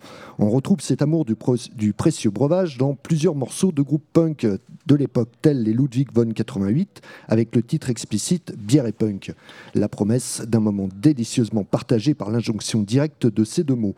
Le mariage est consommé, Cronenbourg et autres Valstars sont les principaux acteurs de ces soirées pleines d'énergie et de fureur. Mais le temps a passé, et si les grandes marques de bière sont omniprésentes sur les concerts et les festivals, de nouveaux partenaires arborant l'étiquette de l'artisanal s'invitent désormais aux moments festifs et musicaux. Indépendant et proche du moment DIY, le fameux do-it-yourself, IPA et autres craft changent la donne du monopole de la pression. Car le local rivalise aussi avec les bières à l'initiative de groupes mondialement connus. Kitty, le malt et le houblon tel Iron Maiden avec sa Trooper, ACDC ou encore Marshall, la célèbre marque d'ampli. L'offre se diversifie, les contenants aussi. Du gobelet plastique souple faisons table rase. Les éco-cups au design souvent soigné flirtent avec l'idée d'une biture maintenant écologique et sujette à caution. Vous êtes consigné à déguster votre bière, à en apprécier les subtilités et le cas échéant, à ramasser et collectionner ces verres qui font du bien à la planète. Alors, de la démesure proposée par grand nombre de chansons punk rock à l'appétence de la finesse de la bulle, il n'y a qu'un pas tant ce breuvage iconique s'associe au plaisir des décibels autant qu'à celui du palais. Désormais, la bière n'a plus à rougir face à la bouteille de vin qu'il faut domestiquer pour en tirer le vocabulaire qui sonne juste. L'immense variété proposée par cette dame blonde, blanche, ambrée ou brune nous offre un large choix de dégustation à la géographie locale et assumée. La revanche du savoir-faire et de l'amour du travail bien fait en un mot, garçon, une bière. Garçon, une bière, garçon, une bière, une. Garçon, garçon, une bière, se désappelle. J'ai aperçu Jean-Pierre Gappé à terrasse d'un café. Eh bien, merci beaucoup Mathias pour cette euh, jolie chronique. Euh, oui, oui, cœur avec les doigts, nous aussi. Merci à toi. Euh, eh bien, on va continuer à parler musique puisque Agathe nous a rejoint autour de la, ga- de la table. Bonjour Agathe. Bonjour. Et elle est bien accompagnée puisqu'elle est accompagnée des artistes qui se produiront donc ce soir sur la scène de la rotative. Il s'agit des groupes Wallach et Franchement ta gueule. Bienvenue messieurs. Merci. bonsoir. Alors il y a Jean Gratte et euh, Seb qui sont avec nous, c'est ça? C'est ça. Ouais. Eh bien, bienvenue, merci beaucoup. Mais on va commencer par Wallach, puisqu'on vous connaît quand même plutôt bien sur la scène musicale Poitevine. Vous avez joué un peu partout. Et là, on se retrouve ce soir sur le Poitou Bière Festival. Est-ce que tu peux, Seb, nous raconter, puisque tu fais plutôt partie de Wallach, mais est-ce que tu es aussi dans Franchement ta gueule Non, pas du tout. Pas du tout. Donc on va juste parler de Wallach, c'est parfait. Est-ce que tu peux nous raconter un petit peu euh, l'histoire de, bah, de ce groupe de Wallach? Comment vous avez décidé de, de former Wallach, puisque ça date déjà depuis euh, 2012 maintenant? Oui, alors c'est qu'il y a eu plusieurs Moi j'ai rejoint le projet en 2016-2017 et on va dire que la forme que Wallach adopte maintenant correspond vraiment à ça. C'est disons que le projet est vraiment scindé en deux. J'ai rejoint le projet sur le premier album qui a vraiment, vraiment marqué le groupe. Et là, on a produit un du coup pendant le Covid, et là, on en produit un autre ju- juste après pour l'été. Et alors raconte-nous euh, donc euh, de qui est composé ce, ce groupe euh, Wallach Alors historiquement, il reste euh, que Cyprien, le fondateur, qui compose la plupart des morceaux. Il y a Tom à la batterie qui nous a rejoint il y a quelques mois, Ronan qui est sur la partie clavier et Marco à la basse. Et alors, euh, donc, euh, vous proposez une musique qui mélange à la fois le stoner et aussi le, le rock indus. Comment vous avez eu envie de d'évoluer sur cet euh, univers musical? Disons que c'est euh, beaucoup lié aux influences forcément du coup du euh, chanteur et puis de celles qu'on partage ensemble. Euh, le début du projet était très axé sur le rock euh, psychédélique, euh, stoner, avec des morceaux très longs. Là, pour la suite du projet, pour ce qu'on va présenter ce soir, qui sera quasiment que des morceaux du prochain album qui va arriver, on va aller sur des morceaux qui vont être assez courts, influencés toujours par euh, Caius, euh, mais aussi une grosse phase de Daughters et des morceaux beaucoup plus présents en synthé, en des morceaux plus bruts hein, et plus un peu plus nihilistes, je dirais. Et alors, donc, vous avez euh, sorti euh, plusieurs euh, EP, plusieurs albums. ST et White Noise, et en 2020, comme tu le disais, pendant la période de Covid, Black Neon, Oui. euh, où, normalement, où vous avez fait notamment un, un plateau avec Mars Red Sky au Confort Moderne pour ça. la release party de votre, de votre album de, de 2020. Est-ce que tu peux nous dire un peu les étapes qui vous ont mené à. et ce qui a évolué dans votre musique entre ces trois, ces trois albums? Ben, clairement, comme je disais tout à l'heure, c'est le- vraiment le changement de, bah, de line-up qui a apporté forcément des nouvelles influences. Et c'est vrai que là, vu qu'il y a eu pas mal de changements au fur et à mesure d'année en année, et les volontés aussi évoluant, l'influence du rock psychédélique, stoner, progressif, euh, commençait dire, à, à nous gaver un peu. On se retrouvait plus dans, même dans, le, dans cet esprit aussi, euh, qui était un peu bloqué, je trouvais, musicalement, qui c'était toujours à peu près la même chose euh, et qui n'évolue pas depuis un peu de les années 70, entre guillemets. Et c'est qu'on voulait, euh, on voulait pas s'arrêter à ça et on, a trouvé vraiment dans notre influence plus bah, bah, de Nine Inch et de tous ces groupes d'Indus une possibilité bah, de s'émanciper, de trouver vraiment une patte à notre son et de faire quelque chose qui nous appartient réellement en fait. Et alors, euh, donc là, tu nous parlais d'un nouvel album que vous êtes en train de, préparer. Est-ce que tu peux nous dire euh, comment il s'appelle et, comment vous l'avez un peu composé? Alors du coup, il a été composé pendant le confinement. Il s'appelle Loveless, si je me trompe pas, c'est encore en, encore en définition. Il sera enregistré du coup là dans les prochains mois. Il sortira sûrement euh, printemps prochain, je pense. Du coup, ce soir, on va présenter quasiment tout ce nouvel album, avec des morceaux forcément du coup des albums précédents, quelques-uns, mais ce sera quasiment que de l'exclusivité. Et du coup, il a été composé ben, forcément dans, ces, euh, dans ce climat de, dire de, peu de de tension, qui a amené pas mal de problèmes personnels à chacun dans nos vies, euh, comme pour le travail, comme pour la musique, beaucoup de réflexions. Et euh, ce qui en découle, c'est quelque chose qui est assez proche de, de la mort du projet en fait, et quelque chose de assez brut et euh, violent et beaucoup de, de fatalité, de nihilisme donc, dans le prochain album. Parce que vous avez été euh, assez touché pendant toute cette période un peu compliquée euh, de, de report, d'annulation. euh. Bah oui, parce qu'en fait, l'album sortait en mars. On devait jouer au Confort Moderne en mars euh, avec Mars Sky. Et on partait en tournée dans la foulée après. Tout a été annulé. Le concert de Mars Red Sky avec, et nous a été reporté du coup en octobre. Et heureusement, on a réussi à le faire. Même si c'était en place assise, c'était important que ce soit pour nous comme pour le public de pouvoir le proposer. Parce qu'il faut bien un moment euh, clôturer tout ce qui a été fait pour pouvoir euh, digérer ça et enfin passer à autre chose. Sans- si on n'avait pas fait ça, d'ailleurs, c'était le pari en fait, euh, et on, on l'a bien fait parce qu'un mois plus tard, on était encore reconfiné. Et du coup, ça nous a permis de, coup, de tous travailler, de réfléchir à ce qu'on allait faire après, de se poser les bonnes questions, et je pense qu'on a fait les bons choix. Et justement, parlons-en, puisque euh, moi, quand euh, je m'étais dit, oh là là, ils vont faire un, un concert assis, euh, comment c'était de devoir jouer devant des gens qui sont assis, masqués? Et ben, c'était très particulier. Euh, Avant, on n'avait pas spécialement d'appréhension par rapport à ça, parce qu'on avait envie de le faire dans tous les cas. Et c'est vrai que quand on joue, on regarde un peu au loin, faut pas se voiler la face, hein, on est toujours assez timide, ce genre de choses. Donc une fois qu'on est dedans, on est dans notre musique. Et euh, le public, euh, je pense, était très content d'être là aussi. Et pour dire, entre guillemets, le peu de gens qu'il y avait par rapport à la taille de la salle, ils étaient très réceptifs. Et les, dire que les compliments, les applaudissements étaient là. Et donc c'était quand même très galvanisant de jouer. Donc en fait, à la fin, si on enlève le côté, bien sûr, on ne voit pas de gens bouger en face, ce qu'on fait, mais euh, on sentait quand même ce qu'il y avait derrière et l'envie. Donc euh, on avait passé quand même une très bonne soirée et puis on était quand même très content de jouer après tout ce temps-là. Et heureusement qu'on l'a fait, parce que sinon, je pense qu'on n'aurait pas réussi à redémarrer après. Bon, c'était quand même une, une belle, euh, une, un beau concert. Bah, merci beaucoup en tout cas Seb d'avoir répondu euh, à nos questions Bah, et on te beaucoup. retrouve ce soir. Merci, Merci, beaucoup. à ce soir. Et alors je me retourne vers toi, Jean Gratte. Euh, Jean Gratte, raconte-nous un petit peu l'histoire de, euh, bah, de Franchement ta gueule. Bah, euh, alors nous déjà c'est sûr c'est euh, c'est depuis qu'on est né on fait la on fait la musique euh, dans la dans la caravane avec du coup c'est les frères Euh, il y a Jean Basse à la basse Jean Tape à la batterie Jean Gueule au chant puis moi c'est Jean Gratte et puis on a notre sœur Rebecca aussi. Puis là on a on a des cousins maintenant. On a Jean Musc et puis Jean 615 aussi. Donc euh, du coup on, on va venir à la capitale parce qu'avant on était à Saint-Jean-de-la-Sauve. Mais là du coup on va venir maintenant à Poitiers avec les cousins. D'ailleurs comme on est en direct je demande hein, parce que s'il y a des gens ils veulent donner une rouge au quai il y a une caravane elle, elle est toujours coincée. Donc on voudrait bien la ramener ici à Poitiers. Un petit appel à- à- aux, aux auditeurs qui nous ouais écoutent. aux bénévoles Alors raconte-nous un petit peu euh, ce que vous faites avec Franchement ta gueule, puisque c'est plutôt euh, du, du mash-up, des reprises. Euh, comment vous pourriez définir votre musique?